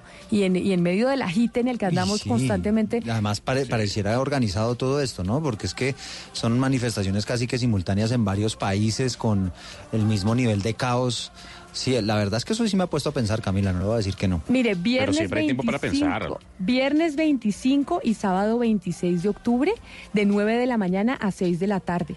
Son, es todo el día, son diferentes eh, conferencias. ¿Dónde es? Esto es en el Gimnasio Moderno en Bogotá es este eh, festival, eh, Encuentro Ilustre, Festival de Cultura para este 2019. Nosotros eh, vamos a tener entradas para nuestros oyentes. Ah, Pero además le estoy diciendo, el precio por dos días para este festival cultural es de 500 mil pesos. Y el precio por un día es de 350 mil pesos. Ah, o sea que es buen regalo. ¿Eso en dólares cuánto es? ¿140 dólares más o menos? Yo, eh, no, 100 dólares. Un día son 100 dólares, porque son 350 Ah, no, mil pues está pesos. bien. Un día está haciendo, claro, lo que pasa es que usted, nosotras, nuestra moneda está devaluada, Gonzalo, no se le olvide. que nuestra moneda está devaluada, pero 300 humille, y- hombre, Gonzalo. 350 mil pesos un día, 500 mil pesos, pero es un fin de semana que de verdad va a ser eh, maravilloso y que vamos a tener aquí entradas Venga, para... buen regalo, Camila, muy bien. Claro que sí. Cuando para usted la- dice les tengo una invitación es porque nos va a dar boletas, supongo les tengo una invitación porque les tengo un invitado en línea que es eh, Luis Gabriel Mesa, quien va a ser eh, parte precisamente de este encuentro ilustre en una de las conferencias que vamos o que van a tener precisamente en, eh, en el festival ese fin de semana. Luis Gabriel es pianista, es musicólogo y doctor en historia y ciencias de la música de la Universidad de Granada. Señor Mesa, bienvenido a Mañanas Blue, gracias por estar con nosotros. Muchísimas gracias a ustedes por el espacio. Encantado de saludarlos y de compartir este rato con los oyentes. Yo trato de convencer a Eduardo y a Gonzalo de que me acompañen este fin eh, de semana y creo que usted me puede ayudar eh, mucho más en este en este trabajo, señor Mesa, y es ¿por qué ir a un festival de cultura? Yo, digo siempre, oiga, hay que detenerse un poco a pensar en qué está pasando en el mundo, en nuestra sociedad, más allá del agite en el que vivimos eh, día a día. Pero ¿por qué, eh, ¿por qué ir al Festival Ilustre? Sí, no, realmente se trata de un evento eh, muy importante en el que se van a recoger distintas opiniones, distintas visiones de eh, realidades alrededor de nuestra Colombia y de nuestro mundo. Y creo que va a ser muy importante porque vamos a encontrar especialistas de diferentes áreas. En mi caso, yo les estoy hablando en este momento y también hablaré en el festival desde mi disciplina, que es la investigación histórica de la música o la musicología.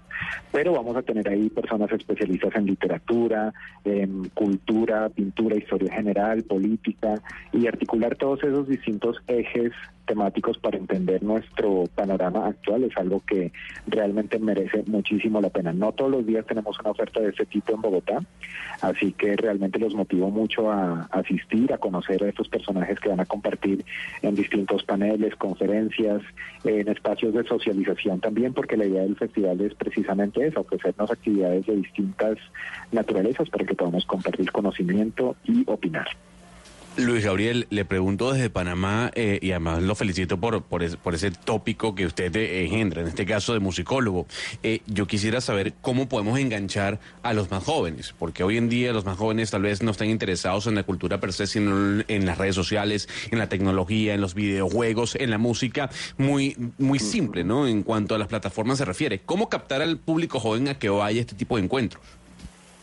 Sí, yo creo que Ilustre precisamente se ha caracterizado por acoger en sus espacios a personas de distintas generaciones y el público joven siempre nos ha ofrecido una visión eh, muy interesante que se articula con cómo veían la realidad personas que tal vez vivieron en otros tiempos, ¿cierto? Entonces yo creo que el Festival Ilustre precisamente se presenta como ese punto de encuentro en el cual esas distintas visiones son bienvenidas. Muchas veces, por ejemplo, cuando yo estoy dictando una de mis conferencias sobre historia de la música en Ilustre y tengo entre mi público a personas eh, que son universitarios, eh, hablando con personas que se han jubilado, por ejemplo, y que trabajaron en distintos campos en nuestro país y ver cómo se confrontan esas opiniones, cómo vemos nuestro mundo, eh, cómo se percibe también, por ejemplo, ya que usted mencionaba las redes sociales, cómo se percibe también esas realidades de esos otros medios de comunicación en nuestros días, genera debates muy interesantes.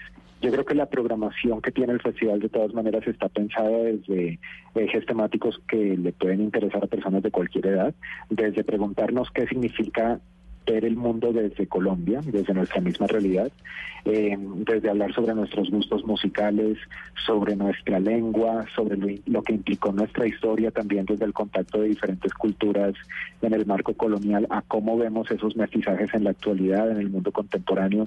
Yo creo que todo eso se presta para hablar desde perspectivas muy distintas y por supuesto la visión de los jóvenes va a ser determinante en ese marco de opinión. Sí, teniendo en cuenta que son muchísimos los temas, arte, música, ciencia, investigación y demás, ¿cómo hacen como para conectarlo? ¿Hay como un eje temático en común?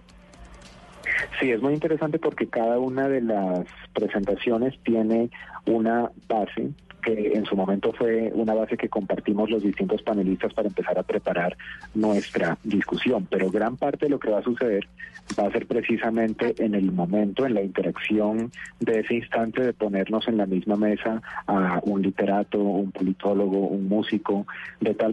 Yo creo que todo eso se presta para hablar desde perspectivas muy distintas y por supuesto la visión de los jóvenes va a ser determinante en ese marco de opinión. Sí, teniendo en cuenta que son muchísimos los temas, arte, música, ciencia, investigación y demás, ¿cómo hacen como para conectarlo? ¿Hay como un eje temático en común? Sí, es muy interesante porque cada una de las presentaciones tiene una base que en su momento fue una base que compartimos los distintos panelistas para empezar a preparar nuestra discusión, pero gran parte de lo que va a suceder va a ser precisamente en el momento, en la interacción de ese instante de ponernos en la misma mesa a un literato, un politólogo, un músico, de tal discusión en distintas rutas. O sea que creo que hay un factor de eh, preparación previa de lo que hemos planeado los panelistas, pero también una espontaneidad que en el momento va a generar otros rumbos para cada una de esas discusiones. Analizaremos cómo era, por ejemplo, eh, cómo eran esas miradas entre África, América y Europa en el siglo XIX, cómo se dan las rupturas del continente eh, en el marco de las guerras mundiales, eh, cada una de las épocas que han sido seleccionadas para esos distintos espacios distribuidos entre el viernes 25 y el sábado 26 tienen que ver con ejes temáticos que nos permiten identificarnos con nuestra realidad colombiana, pero también confrontarla con el resto del mundo. Y qué mejor que ver eso entre especialistas de distintas áreas del saber. Pues claro que sí, y qué mejor que ver eso en este momento que estamos viviendo en América Latina, con lo que vimos en Perú, con lo que vimos en Chile, con lo que estamos viendo en Colombia, en México. Es decir, qué mejor que estar con analistas de diferentes áreas del saber para saber lo que está pasando en el mundo hoy. Pues Luis Gabriel, nos vemos allá entonces en el Festival Ilustre viernes y sábado. ¿Su conferencia va a ser cuál de los dos días? Claro que sí, allá los esperamos. Las mías, yo tengo dos puntualmente. El día viernes tengo una a las 2 y 15 de la tarde que se llama Miradas entre África, América y Europa. Será moderada por Germán Loedel y estaremos dos panelistas, Julián López de Mesa y yo. Y luego habrá una más a las 5 y 45 de la tarde que se llama La ruptura de un continente en la que voy a compartir ese espacio con Alberto Bejarano y Fernando Barbosa bajo la moderación de Julián López de Mesa. Los esperamos en el encuentro. Claro que sí, allá nos vemos y hoy yo, Eduardo, no, lo estoy invitando y a Gonzalo también. Bueno, para que vayamos al encuentro. Luis Gabriel Mesa, pianista, musicólogo y doctor en Historia y Ciencias de la Música. Mil gracias por esta invitación tan maravillosa que nos, que nos invita también a hacer una pausa y, y pensar y pensar por un momento. Feliz resto de día para usted. Claro que sí, muchas gracias a ustedes. Ya sabe, Gonzalo, vamos a tener eh, entradas para nuestros oyentes. Las entradas para los dos días cuestan 500 mil pesos y para un solo día 350 mil. Es en el gimnasio moderno en Bogotá y sin duda es un plan maravilloso que no se va, que no se va a arrepentir. ¿Participan miembros de la mesa o hay letras chiquitas en donde los miembros de la mesa no pueden participar ni sus familiares? No, los miembros de la mesa no pueden participar porque esas entradas son para los oyentes, señor. Ahí le digo, ahí está. no hay, está bien, pero, pero, pero por ejemplo, si mi mamá es oyente, Camila, puede participar, ¿no? No, no, Así señor, tengo un porque parentesco hay un conmigo. impedimento, hasta tercer grado de consanguinidad. hasta tercer grado de consanguinidad. Pero mire, hablando eh, de Bogotá, hay una situación eh, pues que hemos venido hablando desde hace mucho tiempo Sí. y es lo que está pasando en Villavicencio y con la vía al llano, que la abren, que no la abren, que la abren, que no la abren. Marcela Peña, a ver, díganos la realidad de la vía al llano. ¿La van a abrir, no la van a abrir? ¿Quiénes pueden transitar por ella, quiénes no? En este momento en que estamos. Camila, buenos días. En este momento estamos en que a partir de este miércoles, desde las 9 de la mañana hasta las 5 de la tarde, van a poder circular toda clase de vehículos particulares. Es decir, usted con su carro ya puede llegar a Villavicencio cualquier día de la semana siempre que transite entre las 9 de la mañana y las 5 de la tarde. Los vehículos de carga van a poder usar la vía desde un poco antes, desde las 6 de la mañana y hasta las 4 de la tarde, que es el horario que está vigente para ellos, vehículos de más de 3 toneladas de carga, buses eh, de pasajeros de los de mayor tamaño, categorías B y C. Lo que dice el viceministro de Infraestructura, Manuel Gutiérrez, es que se espera que en los próximos días avance la construcción del tablestacado, que es una especie de muro de contención nuevo que estará terminado al finalizar el año y en ese momento se va a recuperar la movilidad de la vía en un 100%. Por el momento, pues van a seguir las circulaciones con restricción cuando tengamos, por ejemplo, fuertes lluvias o alertas del radar de posibles deslizamientos. Sin embargo, el gobierno es muy optimista porque en las últimas semanas ha llovido muy duro, pero no hemos tenido nuevos deslizamientos, Camila. Bueno, es una buena noticia sin lugar a dudas para la gente en los llanos orientales que cómo están recibiendo esta noticia allí los conductores, Carlos Andrés. Eduardo, pues todos están bastante contentos porque ya no van a tener que esperar cada fin de semana ocho días para poder transitar como había venido funcionando desde el puente festivo del receso a casa y todos están bastante contentos. Esperan ya que llegue el miércoles para poder realizar sus viajes y estas son las impresiones que tenemos ya de algunas personas en la capital del departamento del Meta. No, pues es una gran noticia porque pues creemos que se va a reactivar la, economía, pues va a haber más flujo de, pasajeros de Bogotá a Villavicencio, pues los, visitantes van a tener más, eh, pues más posibilidades de venir y pues obviamente se va a reactivar la economía. Y algo que lo que en realidad va a beneficiar mucho a las personas que de pronto tienen algún eh, tipo de discapacidad y tenían que desplazarse en Bogotá para citas médicas y de pronto no tenían los recursos para hacerlo en avión y en vehículos de transporte de pasajeros se les dificultaba, pues ya lo van a poder hacer en sus propios vehículos. Por eso esta persona pues eh, pensó en ellos y, lo expresó de esta manera la movilidad para movilizarse hacia Bogotá con personas discapacitadas por, por razón de citas médicas y eso van a poder por fin pues transitar con alivio porque es una emergencia. Era pues en Villavicencio se festeja este anuncio y solamente las personas están esperando que sea el miércoles. Lo más importante es que de esta manera se puede reactivar la economía del departamento que por cerca de cuatro meses estuvo completamente paralizada. Bueno, una buena noticia, ida y vuelta, vehículos particulares a partir del miércoles entre las 9 de la mañana y 5 de la tarde, sin lugar a dudas, es una muy buena noticia para la gente de los llanos orientales. Oiga, estamos en semana electoral, ¿no, Camila? Pues claro, es que tenemos elecciones el domingo. Esto ya se acabó. ¿Ya definió su voto, eh, don Eduardo? hace rato, ¿no? Ya hace rato. ¿Y por consejo también ya definió? Mm, por consejo también ya Nosotros en Bogotá solo votamos consejo y alcaldía, a diferencia de otros compañeros de la mesa de trabajo que sí les toca votar diputado, mm, gobernación y, alcalde. Y consejo. Oiga, imagínese que en las redes sociales hay una polémica tremenda y le están dando con todo, sobre todo los petristas, a la doctora Claudia López. No, este es que la doctora Claudia López, sus enemigos son los petristas. Uno creería que son los de las campañas de Miguel Uribe y Carlos Fernando Galán. No, son los petristas. Pues este fin de semana decidió cerrar su campaña montando bicicleta y resulta que un ciudadano que también estaba montando bicicleta le empezó a hacer como una entrevista medio informal ahí, ni siquiera la muestra en cámara ni, ni nada. Pero esto fue lo que ocurrió en esa entrevista y por ya le voy a explicar por qué le están dando durísimo en redes. Y el hecho de que lo hayan adjudicado casi a medianoche Bueno, la licitación se hizo bien. Si, si seguimos jodiendo cada vez que vamos a hacer algo, por eso es que no tenemos metro, no tenemos educación gratuita. Cada vez que vamos a hacer alguna vaina, la saboteamos. Nunca vamos a salir adelante hay que hacerlo, está bien eso, hay que traerlo hasta aquí. ¿Y por, qué, y, por qué la está? ¿Porque dijo jodiendo? No, no, no. Ah, ya iba a decir yo, eso, decimos todos. A ver, ¿quién, no. dice jodiendo? Al margen de su lenguaje, Camila, es por el hecho de que hay bastantes cuestionamientos alrededor de la adjudicación eh, de la, del proyecto Metro aquí en Bogotá. Pero eso sí dice, mucha gente, oiga, si seguimos fregando es que no vamos a terminar teniendo metro ni nada nunca en Bogotá. Claudia, pues tiene mucha gente que piensa como usted, muchos adeptos dicen, oiga, pues la señora tiene razón. O sea, si seguimos jodiendo, como dice ella, pues nunca vamos a hacer absolutamente nada. Pero usted sabe que como los petristas dicen, oiga, ¿cómo así? O sea, así sea corrupto, entonces vamos a adjudicar una obra corrupta y entonces vamos a. Pero que sea corrupto no se ha demostrado aún.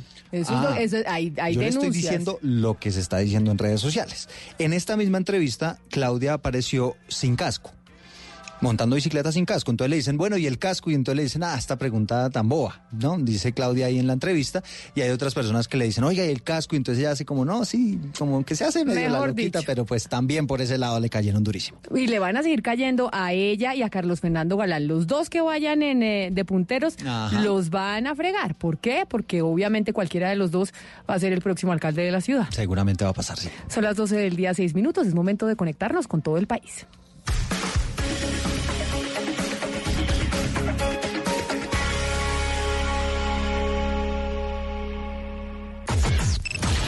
Unimos coordenadas. Unimos coordenadas. A partir de este momento, nuestra señal se extiende por todo el país. Colombia está al aire.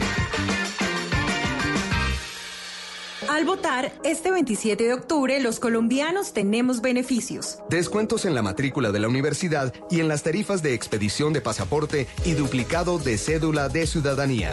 Reducción del tiempo en la prestación del servicio militar. Prelación para ingresar a la universidad, al aplicar a cargos de carrera administrativa y al solicitar becas y subsidios del Estado. Y medio día compensatorio laboral por sufragar. Infórmate, elige y vota. Registraduría Nacional del Estado Civil. Ya estamos en Cyberlunes. Este 21, 22 y 23 de octubre trajimos del futuro las mejores ofertas en tus marcas favoritas. ¿Qué esperas para comprar? Ingresa ahora en www.cyberlunes.com.co. ¿Alguna vez has sentido que alguien escucha sus llamadas? Seguramente son las integrantes del DPI que están escuchando. Ellas son agentes infiltradas. Sus historias son reales. Sus dramas también. La ley secreta. Lunes a viernes 10 de la noche. Tú nos ves. Caracol TV. Diversas ópticas. Hechos que marcan el acontecer. Mañanas Blue. Mañanas Blue. Colombia está al aire.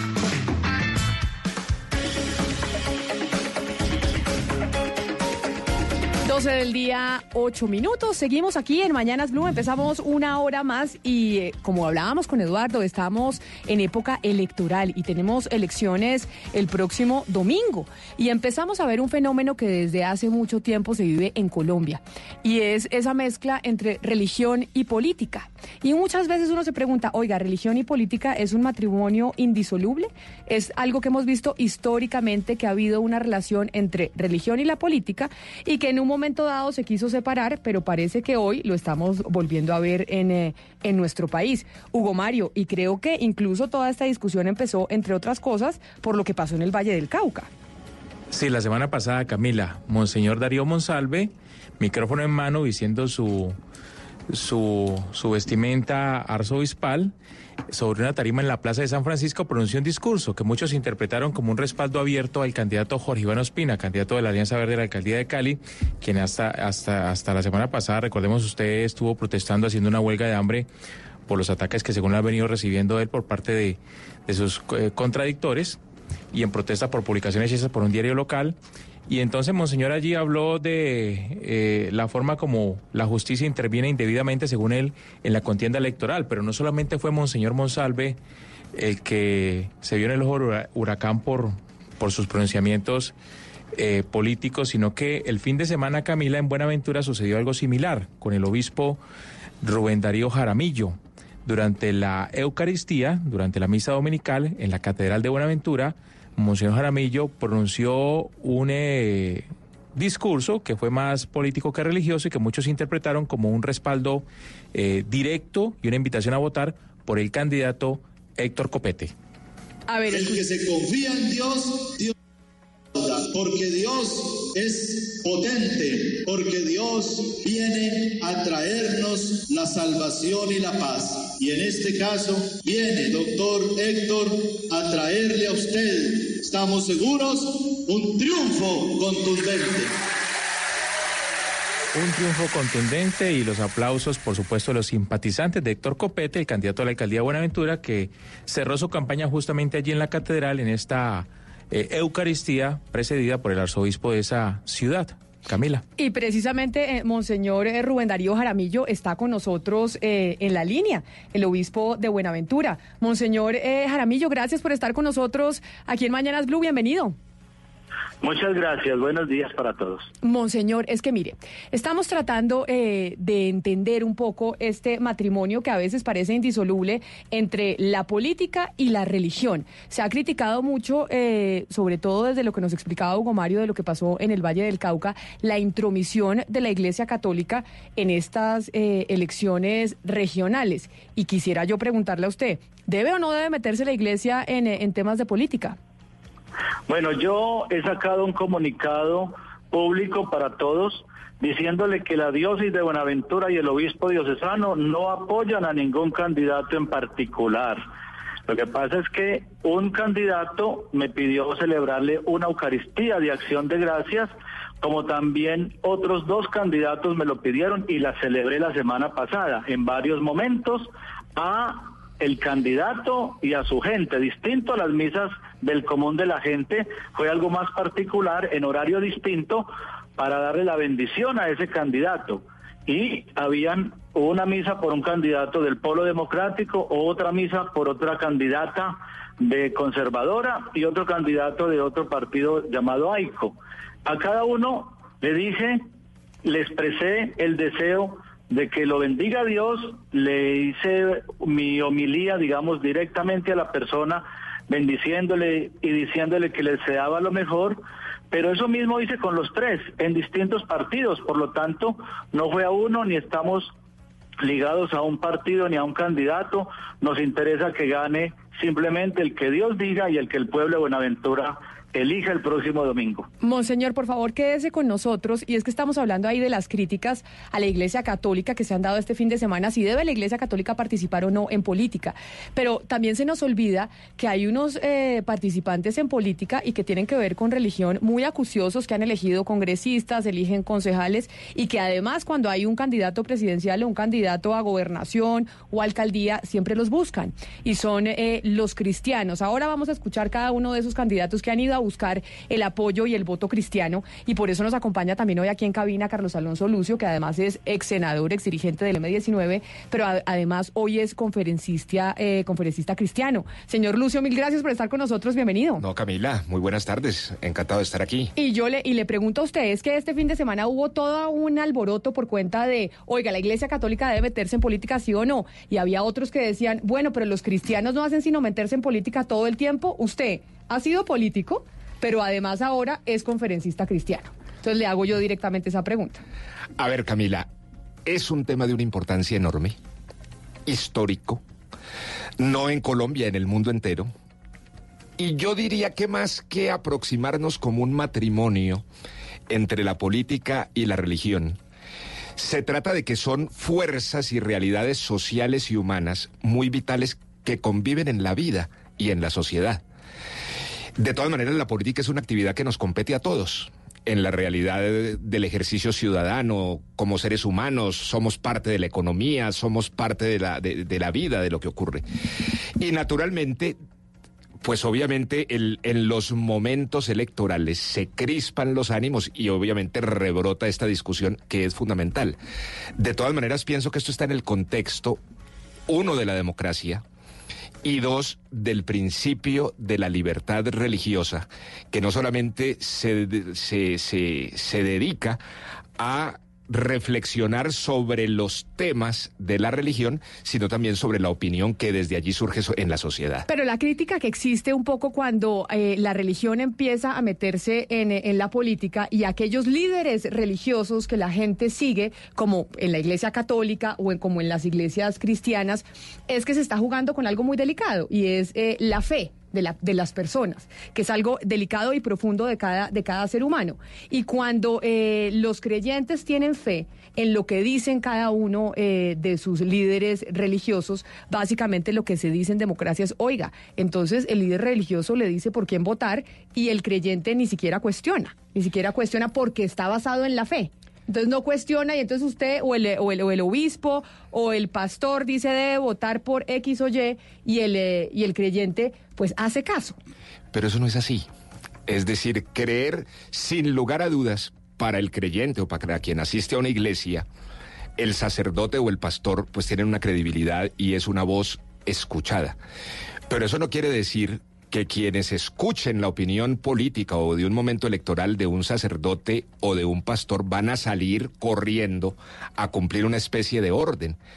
De hecho, yo podría decir, sin, sin eh, temor a equivocarme, que en el fondo, a propósito de un momento político electoral, nadie puede arrogarse la representación de ninguna iglesia en particular. Pero entonces uno por qué ve, y permítame ahí yo le pregunto esto a Monseñor eh, Jaramillo, uno por qué sí ve a los candidatos presidenciales, a los candidatos a las alcaldías ir a pedir el aval en cierta medida de las iglesias cristianas, y uno los ve allá con la bendición, bueno, no les dan bendición, pero ah, sí a que estén en este evento reunido con los cristianos, y uno no ve esto con la iglesia católica, Monseñor.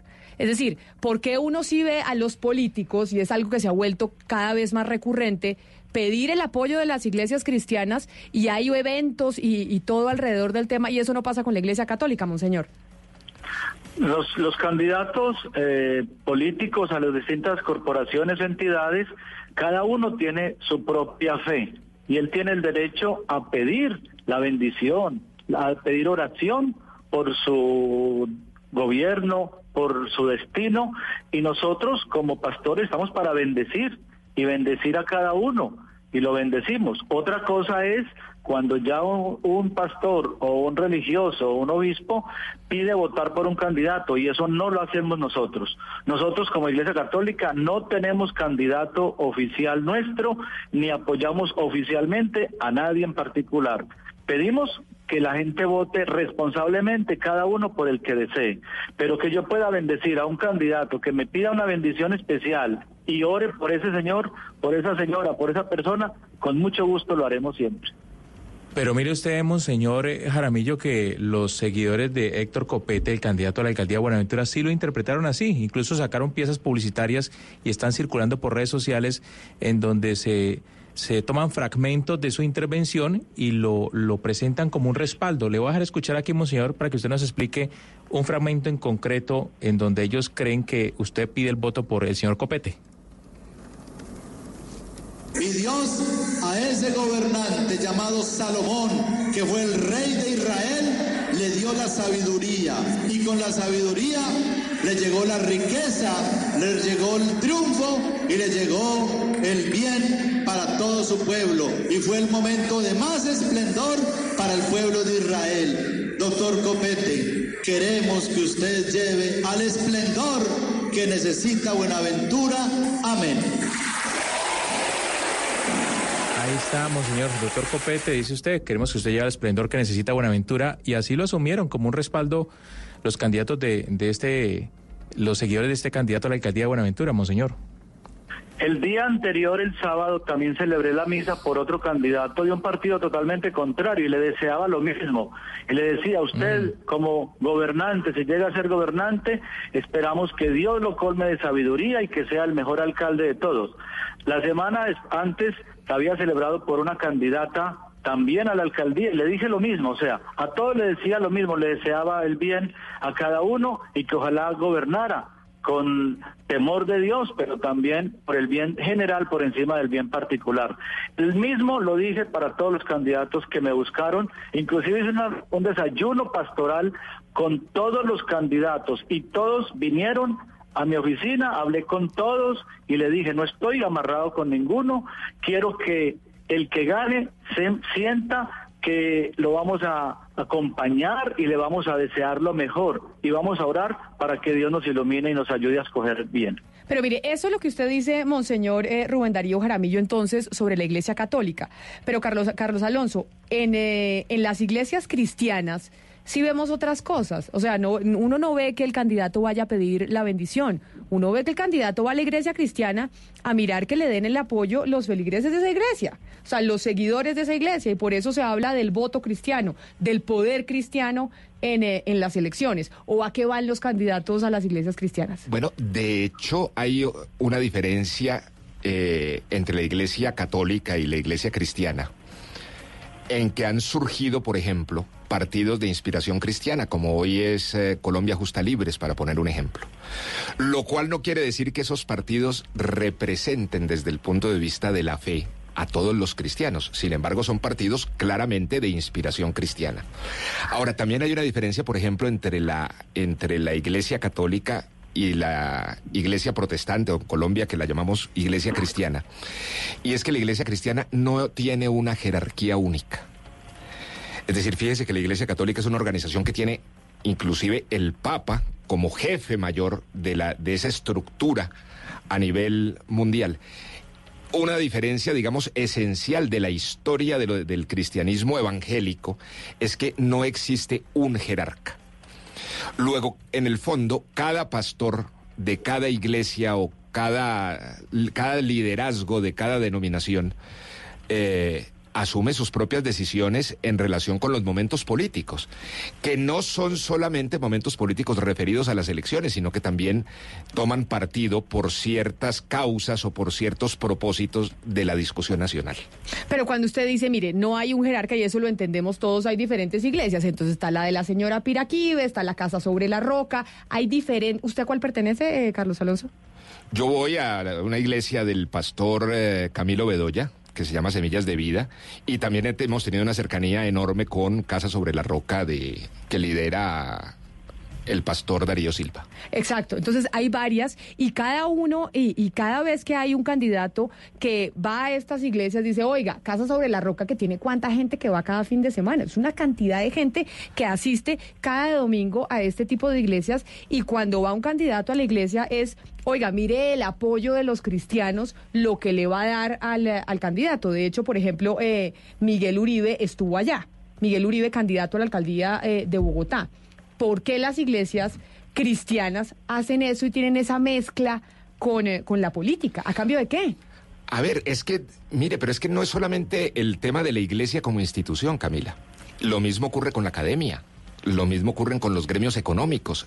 Es decir, prácticamente todas las instituciones sociales en los momentos electorales llevan a, a candidatos a que escuchen, ¿no es cierto?, a que expongan sus tesis y su gente los escuche. Es decir, de todas maneras la política es algo que nos compete a todos, que nos ocurre a todos.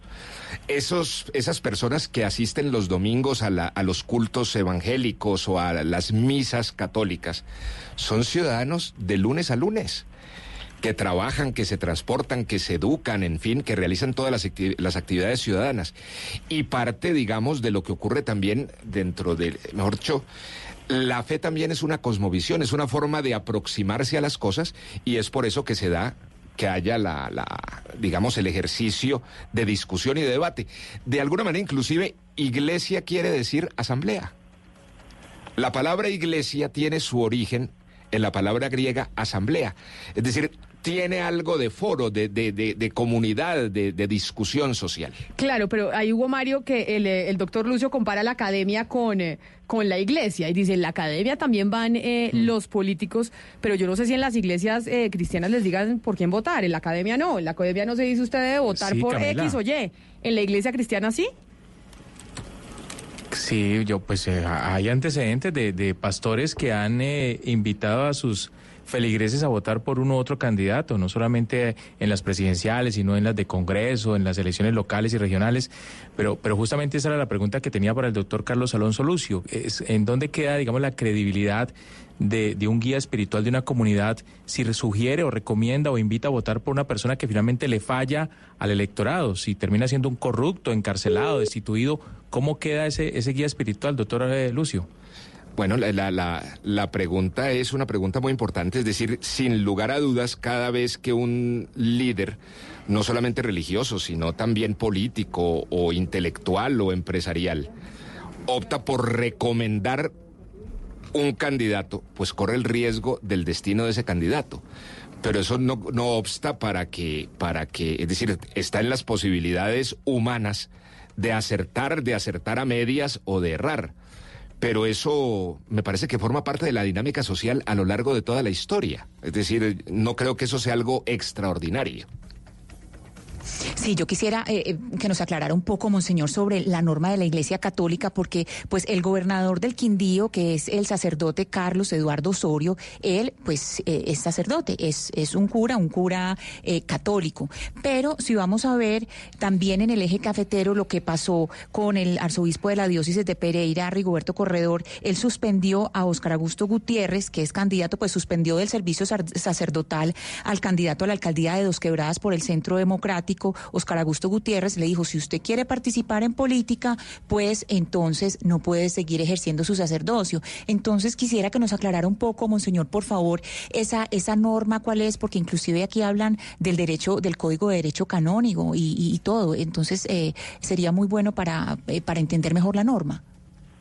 La disciplina de la Iglesia nos dice que a los prelados, a los sacerdotes, a las personas consagradas, eh, no deben participar de las contiendas políticas porque estamos destinados a apacentar a todo el rebaño completo, no a una parte.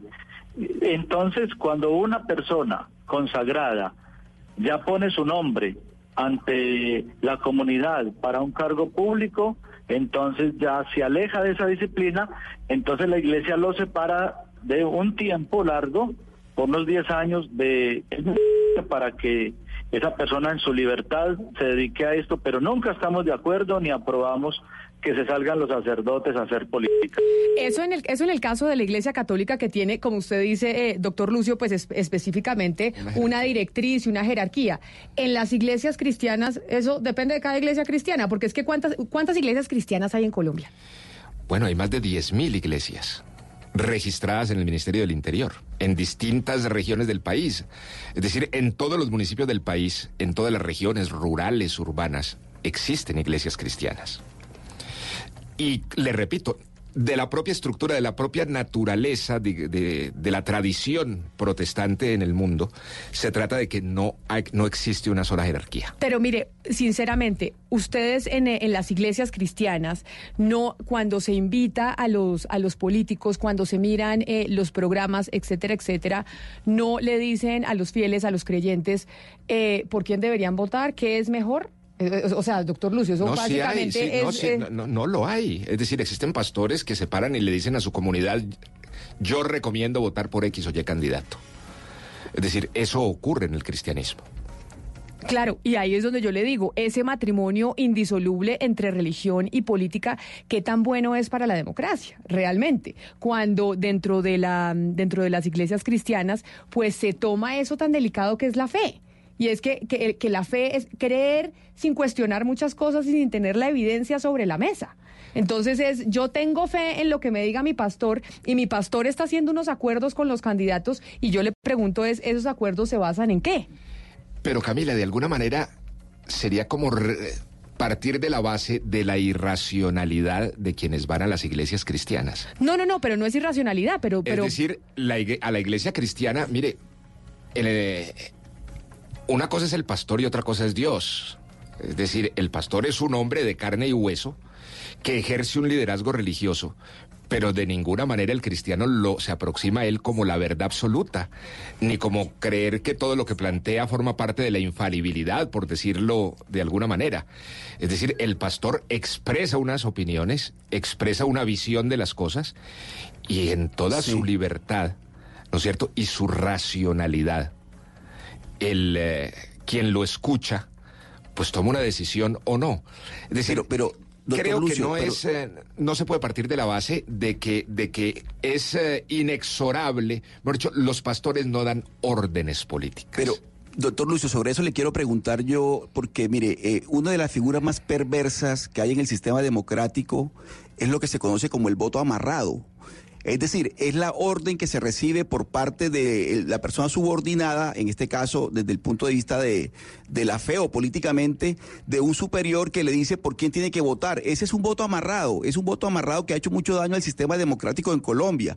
Y lo que se le cuestiona a las, a, las iglesias cristianas en estos casos es exactamente esa disciplina, que lo que, lo que antes se llamaba el del doctor Turbaya ya la disciplina para perros, esa disciplina, ese amarrar ese voto a la voluntad de, la, de, de lo- de los, de los superiores de la iglesia. ¿Eso no le hace daño al sistema democrático? ¿Usted cree que esa figura perversa se debe seguir manteniendo? A ver, mire, la figura del voto amarrado, claro que es una figura perversa, pero no se puede hablar de que en este caso, de una recomendación de un pastor hacia su, hacia su comunidad, se hable de voto amarrado. Voto amarrado se refiere en la política, por ejemplo, a quien chantajea con tener o perder un puesto a propósito de que vote por el que el jefe le diga.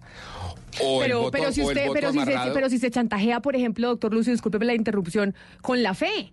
Con la fe de, oiga, es que l- en, en la fe lo correcto, lo que sigue los principios de la iglesia a la que yo voy es este candidato o otro candidato. Es entiendo lo que dice Oscar es se ama, no se amarra con puestos, pero se puede amarrar con la fe, que es mucho más delicado aún. Pero Camila, es que no sé, la relación comunidad-pastor no es una relación jerárquica. Es decir, ni del pas- la comunidad y el- del pastor no depende ni el empleo de la gente, no depende la, la- la discrepancia de la gente. Yo le, le aseguro con absoluta certeza que no existe una sola iglesia en Colombia que vote unánimemente por ningún candidato. Es decir, en todas las iglesias hay Entonces, gente que ¿por votará qué por uno porque ve los, los políticos peleándose tanto el voto cristiano? Que uno los ve peleándose el voto cristiano y decía, a ver, ¿a quién va a apoyar los cristianos? En Bogotá, por ejemplo, el voto cristiano, según lo que se ve con los pastores, las iglesias, pues se lo ganó Miguel Uribe. ¿Por qué razón incluso está la señora Castellanos? Creo que es la hija de la señora Castellanos, de líder de, la, de la lista del Partido Liberal, porque hay un poder de voto detrás del- de los cristianos. Pues llamémosla, llamémoslo más que el voto cristiano, los políticos se pelean la audiencia cristiana. ¿Por qué? Pues porque si es una audiencia sumamente grande, es millones de personas vamos a los templos los fines de semana. Y allí se exponen y gustan o no gustan.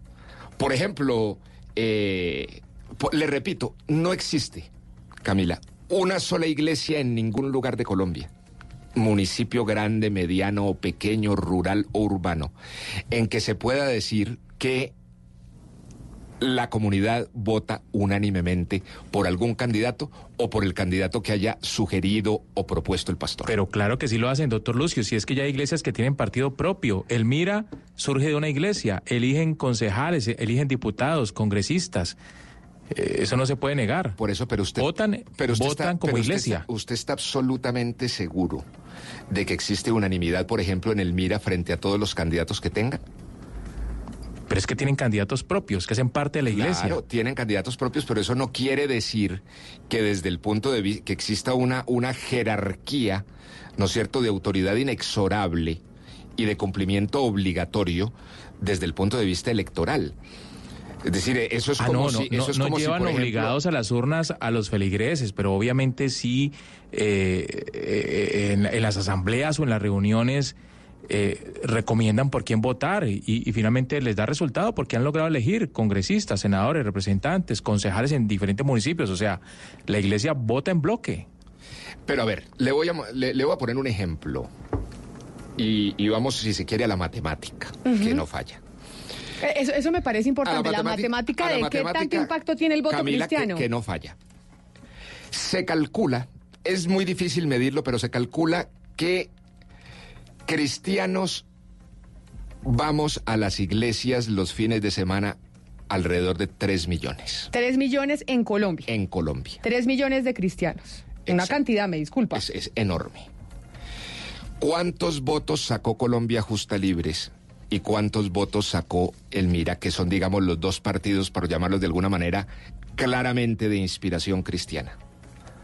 Yo no sé cuántos. eh, Alrededor de un millón. Claro, pero por ejemplo, yo un millón Luego ambos entre de, de tres millones o cuatro, hay gente que dice que hay cinco millones de cristianos en Colombia.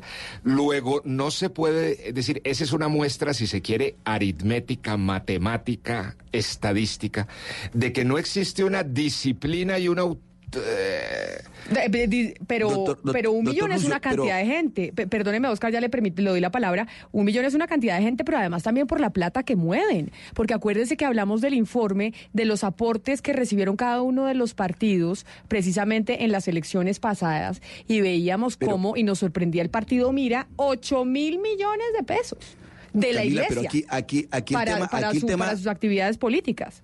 Camila, aquí el tema es político y es matemático. Claro, ese millón de votos, pero una, una, una votación que es reñida, una elección que es reñida, usted puede ganarla con 300 mil votos. Y si esos 300 mil votos se los garantiza el comportamiento disciplinado de los cristianos, de un movimiento cristiano, por supuesto que la validez, el valor que tienen esos 300 mil votos se quintuplica, porque es que mucho más, sabe, eh, para el candidato es mucho, ma- mucho mejor saber que cuenta con esos 300 mil votos, no el millón, si va a ganar con 300 mil votos que con, los otros candidatos que no los tienen. Entonces no vamos a hablar de la matemática de los 300, de los 3 millones o, de los, o del millón de votos. Es la validez, cómo se cotiza el voto cristiano a la hora de definir una elección reñida. Entonces, claro, 300 mil votos son definitivos o 250 mil, que sí se los garantiza la disciplina del Partido Cristiano, que es la, disciplina de la que carecen los demás partidos. Que, que es un poco, doctor Lucio, lo que nos dice, por ejemplo, aquí una oyente que, que lo está escuchando que se llama Nefertari Majén y dice, no hay que llevarlos obligados a los feligreses a votar porque no es necesario, porque les trabajan la mente desde la fe. Esto estoy leyendo lo que, lo que, lo que cree un oyente. Les trabajan eh, la mente desde la fe, los manipulan, los enajenan y ellos van solitos, obedientes, a votar por el que dijo su pastor. Mire, Camila, a mí me parece que es que esto forma parte, digamos, del ejercicio natural de los liderazgos de distinta naturaleza en la sociedad. No solamente los liderazgos religiosos, están los liderazgos empresariales, están los liderazgos artísticos, están los li- liderazgos intelectuales. Le voy a poner un ejemplo concreto para ver qué es que esto ocurre en la sociedad. Y si se quiere, se lo voy a marcar en una narrativa que podría aparecer dificilísima. Usted no ha visto, por ejemplo, momentos hace poco en que ha habido cuatro y cinco senadores, todos de FECODE, desde distintos partidos. Claro, pero es que usted Entonces, hace... es- permítame un segundito, permítame un segundito. Entonces uno podría decir, caramba, pero entonces, ¿cómo FECODE, que es nada más ni nada menos que el gremio que reúne a los maestros, que son los que construyen la mente de nuestros niños? Imagínese que de sus propias estructuras salieron unos candidatos y hay como cinco senadores de FECODE, o cuatro de FECODE, o tres de FECODE. Y pueden ocurrir el mismo fenómeno que mencionaban ahorita, de que es que inclusive esos 500 mil votos sumados o 300 mil votos sumados a la hora del té pueden definir la balanza en uno u otro sentido en un momento dado de la historia. Es decir, es prácticamente un imposible, que es la tesis que, sustento, extraer los liderazgos y las fuerzas sociales de los momentos democráticos y de la discusión política en una sociedad.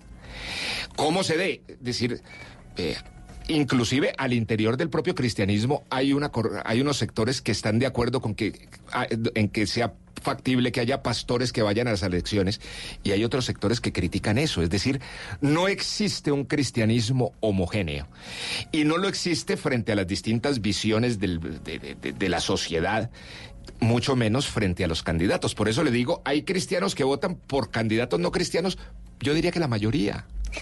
Pero, pero mire, doctor Lucio, para que usted eh, nos explique. Acá, por ejemplo, nos dice eh, Sandra Achinte, que nos está escuchando, y, y me parece importante también leer su opinión, que dice simplemente que los cristianos tratamos de estar unánimes en un candidato con principios y valores, y no es porque el pastor eh, lo manipule a uno, es eh, voto consciente y racional. Pero entonces ahí yo le pregunto sobre lo de Sandra eh, Achinte, es, esos principios y valores son los principios y valores que se promulgan dentro de la iglesia, que pueden ser distintos a los de otra persona que no necesariamente vaya a la iglesia. Claro, es que, es que hay un tema que, que me parece que es importante reflexionar.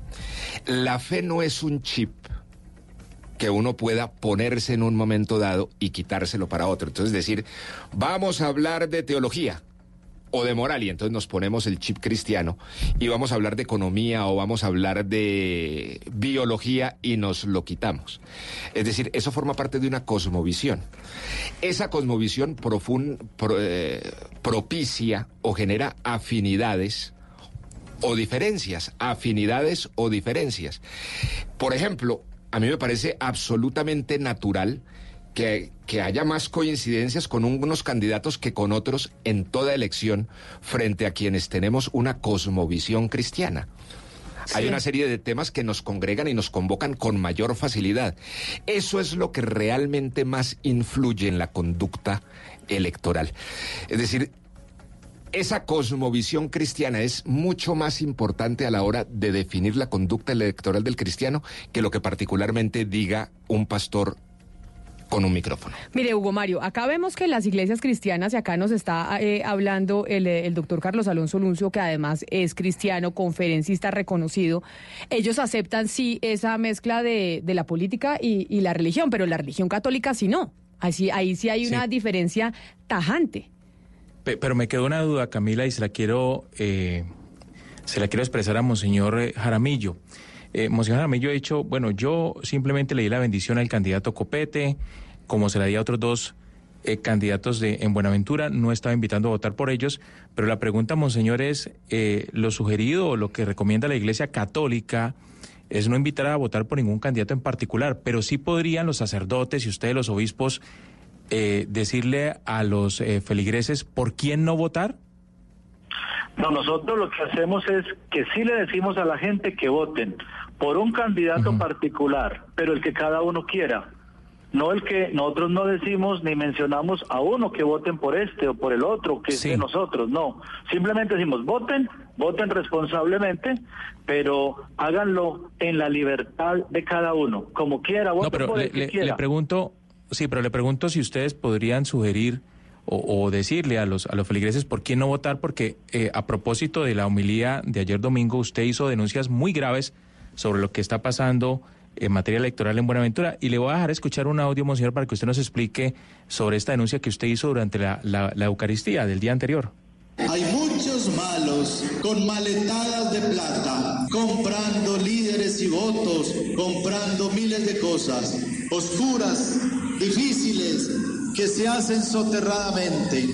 Hay malos con maletadas de plata comprando votos. ¿Usted se refiere exactamente a quién, eh, monseñor? Yo no puedo decirle el nombre de un candidato, candidata o alguien que esté yo con el nombre concreto para decirlo. No puedo hacerlo. Pero que la comunidad manifiesta que se mueven recursos, dineros y que eso define muchas alcaldías, sí lo han lo han manifestado muchas personas, pero yo no menciono personas en particular. Y no decimos por quién no votar ni por quién sí votar.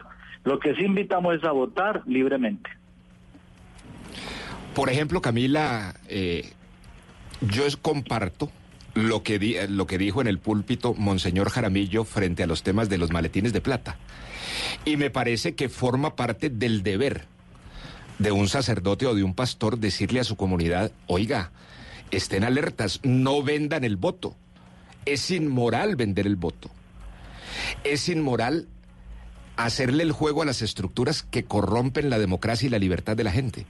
O sea que eso no solamente me parece que, que eso no es una intromisión en política, eso forma parte, a mi juicio, de la educación ciudadana Pero, que eh... le corresponde también a los líderes eh, de las iglesias. Pero mire, Erika Mendieta, que nos está escuchando, también nos dice lo siguiente. Me dice, Camila, la iglesia adventista, por ejemplo, eh, prohibió votar por Claudia López. Y otro oyente dice, yo soy cristiano y voy a votar por el candidato que defienda la familia. Entonces, ahí sí nos está direccionando el voto. Es decir, hay iglesias que están diciendo, hay que prohibir eh, votar por Claudia López por cuenta de que ella hace parte de la comunidad LGBTI y nosotros defendemos la familia de mamá, papá e hijos. Ahí no hay una intromisión directa en, en, la política y en la democracia de las iglesias, doctor Lucio. Mire, Camila, a mí me parece que se, que se pare un pastor a ordenar o prohibir votar por alguien es un absurdo. Es un absurdo ético, es un absurdo político, es un absurdo ciudadano pero que se pare un pastor a sugerir un voto o un planteamiento, me parece que forma puede formar parte de su órbita. O sea, o sea, está, o sea que sí está bien que las no, iglesias decir, cristianas y los pastores digan, usted no debería votar, por ejemplo, por Claudia López porque ya hace parte de la comunidad LGBT. A mí me parece que eso, no, yo no, por lo menos no lo he escuchado. Ah, ah no, lo en, digo en, es por lo que, porque eso no lo dice acá eh, un oyente, por eso se lo pregunto. Es decir, a mí me parece que pararse a plantear, ¿no es cierto?, un argumento de esa naturaleza es incorrecto desde el punto de vista de un pastor. Pero sugerir, por ejemplo, en positivo, votar por alguien que coincida con sus planteamientos me parece absolutamente legítimo, como es legítimo que lo haga cualquier líder de cualquier órbita de actividad social. Claro, pero entonces ahí yo le pregunto a Monseñor, porque ahí vemos las diferencias entre la iglesia cristiana y entre la iglesia católica. A pesar de que, Hugo Mario, usted dice, acá tenemos los audios en donde Monseñor ha participado en política directamente, pero usted, eh, Monseñor Jaramillo, nos dice, no, nosotros tenemos una directriz de no participar en política ni decir quién nos parece el mejor, el mejor eh, candidato. ¿Por qué esta diferencia entre las iglesias cristianas y, las, y, la, iglesia católica? En donde acá el, el doctor Lucio nos dice es perfectamente válido que un pastor diga, para nosotros el mejor candidato es X y no Y. En la iglesia católica, ¿por qué no se, no se piensa así? Porque nosotros estamos por el bien general y tratando de unir a todos en torno a unos propósitos de desarrollo de una ciudad. Y no podemos marcarnos con uno ni con otro, o en contra de uno o en contra de otro, no, porque todos son libres y cada uno tiene una razón para votar o no votar por otro. Entonces, esa libertad la que queremos respetar en cada ser humano. Y cuando la democracia respeta la libertad, el elegido o la persona que termine triunfadora, pues va a ser la voluntad del pueblo y todos acataremos esa decisión. Y doctor Lucio, entonces ustedes, ¿por qué no, digamos, eh, tener esa misma visión? Mire, hay dos, eh, hay dos eh, fundamentos, diría yo, de la cosmovisión cristiana que yo pienso que compartimos con los católicos. Es decir, nosotros tenemos en prácticamente la misma Biblia el mismo Dios, que son la dignidad humana y el bien común. Y obviamente dentro de esos dos conceptos, recordemos también que la democracia misma es una inspiración judio-cristiana en su desarrollo en Occidente. De todas maneras, me parece que sugerir un candidato no viola ni la dignidad humana de nadie, ni atenta contra el bien común. Eso forma parte precisamente de la libertad general. ¿No es cierto? Precisamente, inclusive hay una diferencia grande, ya hablando, digamos, en términos de principios constitucionales, entre el derecho, entre la libertad de conciencia y la libertad religiosa. La libertad de conciencia consiste en un acto de una profunda intimidad. Yo creo en lo que yo en mi intimidad concibo. Y la libertad religiosa le suma a la libertad de conciencia el hecho de poder profesar lo que se cree el poder hacer público, compartir, socializar el ejercicio. Y me parece que eso está dentro de las dos órbitas que, que, están además perfectamente definidas dentro de los derechos internacionales más grandes como en nuestra propia Constitución. Pero mire, doctor Lucio, le voy a poner unos audios para que usted nos diga cómo funciona esta mecánica. Es decir, cómo, eh, es esto, esto, cómo se dan estos acuerdos entre los políticos y las iglesias cristianas en este caso. En el 2017, el Centro Democrático, el Partido Centro Democrático, hizo eh, en plena campaña eh, una asamblea, digamos, una convención del partido en eh, la misión carismática internacional, que es esta iglesia cristiana, de hecho, con muchos feligreses y una de las más importantes y poderosas eh, del país. Oigamos un poquito el eh, qué fue lo que pasó en este 2017, un audio de esa convención del Centro Democrático en la iglesia cristiana Misión Carismática Internacional. Este partido se llama Centro Democrático por unas circunstancias ahí más o menos fortuitas pero políticamente es todo menos de centro. Este es un partido de derecha. Yo me declaro sin ninguna vergüenza de derecha. El primer desafío del Centro Democrático será el devolver trizas, ese maldito papel que llaman el acuerdo final con las FARC. Señores, ¿cómo que vamos hacia Venezuela? Es que estamos un paso adelante de Venezuela. Acá en la FARC no está gobernando con una diferencia. Allá existe Congreso, acá no.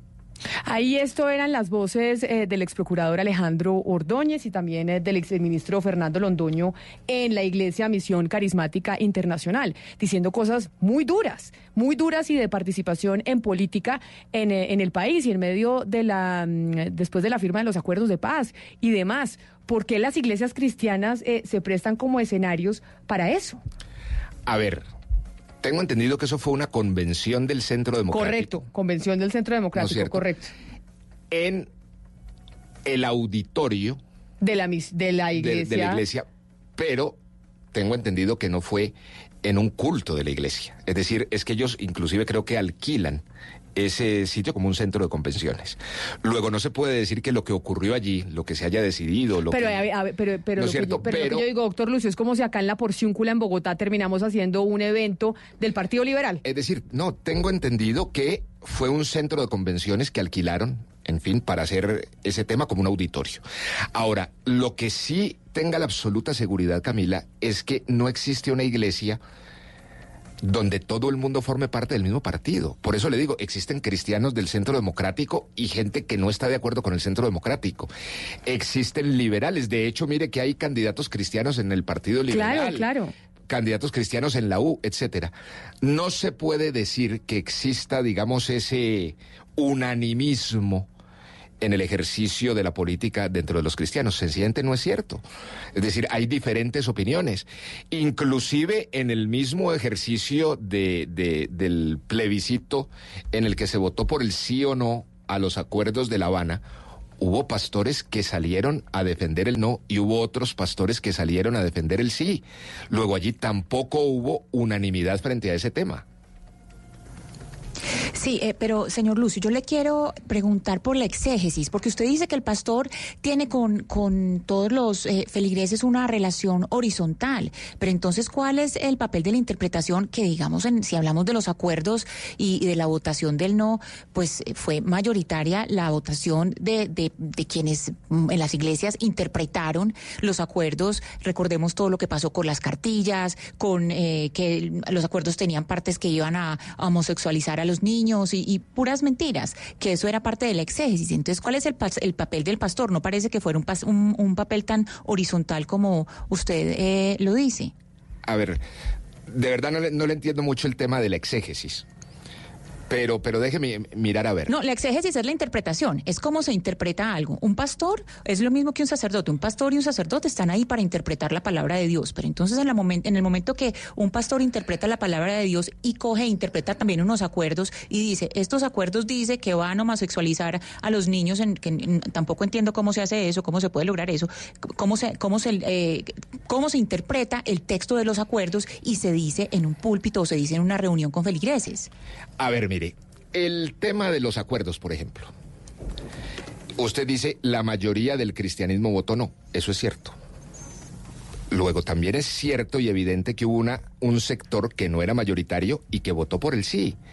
Pero es que las mayorías y las minorías al final se configuran en todo cuerpo social en la familia, en los gremios, en los partidos. Es decir, lo que estoy diciendo es que no existe un unanimismo ni una disciplina irracional. ¿No es cierto? Además, ojo con una, con una cosa que me parece que es bien importante aclarar. Los pastores tienen una, un liderazgo y, si se quiere, una autoridad de orden religioso. Pero los pastores no tienen ninguna autoridad desde el punto de vista de ordenarle a alguien que tiene que votar por X o Y candidato. Eso no existe. Ese no es un planteamiento. Así no funciona la realidad. Pero entonces déjeme le pregunto y vámonos con otro audio, por ejemplo, para allá para ir eh, terminando, doctor Lucio, el de Miguel Uribe, el eh, candidato a la alcaldía de Bogotá, que recibió la bendición, eh, pues precisamente del pastor evangélico en campaña a la alcaldía el pasado 26 de, de septiembre, que es donde dijimos, oiga, Miguel Uribe es el candidato que ha recibido, pues en cierta medida esa es la concepción, el apoyo cristiano. Esta ciudad de Bogotá jamás ha tenido un alcalde como usted. Pondré mis ojos sobre su vida, dice el Señor. Pero usted tendrá que estar atento a mi voz. Al lado de cada rey siempre hubo un profeta. Reciba el consejo de un pastor. Deje que la palabra del Señor anide en su corazón y germine y produzca vida. Cuando se reciben a los políticos en, eh, en los cultos, en las iglesias cristianas, ¿se les recibe eh, sin nada a cambio o hay algún tipo de, de intercambio entre en, en este evento? Porque como le digo, ahí vimos a Miguel Uribe, hemos visto a Álvaro Uribe, hemos visto a Juan Manuel Santos, hemos visto a Roy Barreras, mejor dicho, todos los políticos han desfilado por las iglesias. Usted lo dice, todos los políticos han desfilado por las iglesias. Luego, ningún político en particular. Es decir, insisto en que existe dentro de la comunidad cristiana diferentes formas de ver. Ahora, más que el ejercicio de si un pastor dice o recomienda por quién votar, existen también coincidencias que forman parte de la concepción de la, de la vida, de la sociedad, de la economía, de la institucionalidad. Es decir, tenga la absoluta seguridad de que en el caso, por ejemplo, de Miguel Uribe, no va a haber, todos los cristianos no van a votar por él pero tenga la absoluta seguridad de que la gran mayoría de los cristianos van a votar por Miguel Uribe porque coinciden con sus planteamientos, no es porque, y porque lo consideran, mejor son afines a su planteamiento, no porque un pastor lo ordene. Es decir, eh, el cristiano tiene criterio y tiene también su derecho ciudadano a coincidir con unas u otras propuestas o con unos u otros liderazgos, como ocurre en cualquiera comunidad social o económica. Es decir, digamos que la comunidad cristiana forma parte de esa nación que al final termina decidiendo las candidaturas. Así de simple.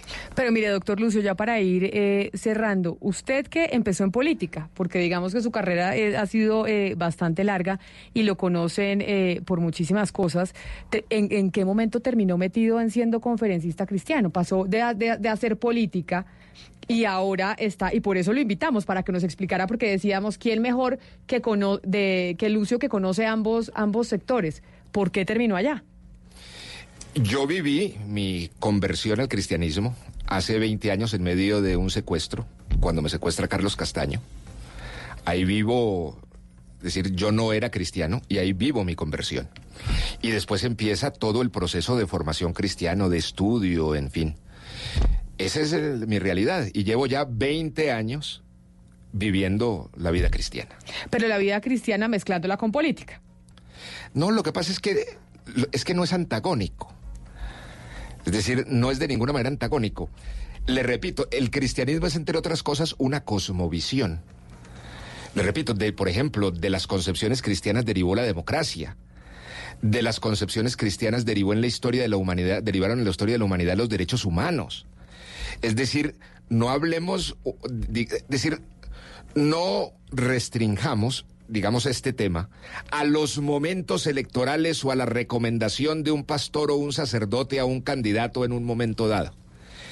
Hablemos, digamos, de los aportes también que a lo largo de la historia el cristianismo, y cuando hablo del cristianismo hablo de los cristianos evangélicos, de los católicos, de los ortodoxos, le hemos dado a la historia de la humanidad. Es decir, prácticamente Occidente se soportó y se construyó sobre fundamentos cristianos. Luego, preguntarnos si un pastor cristiano o un sacerdote puede opinar en un momento electoral, pues claro que sí, porque de todas maneras, de esa cosmovisión surgió la democracia. ¿Usted por quién va a votar, doctor eh, Lucio? Yo voy a votar, y con mucho gusto, por Miguel Uribe. Ah, o sea, coincide con, lo, con el apoyo de las iglesias cristianas a Miguel Uribe. por dos razones, eh, Camila. La primera, porque coincido con él. Es decir, pienso que su planteamiento de principios y valores y sus propuestas, además, porque me tiene sorprendido su liderazgo y su seriedad. Me parece un excelente dirigente y me parece que acaba de nacer un excelente dirigente. Y lo voy a hacer por otra razón que, que, que voy a compartirle. Lo voy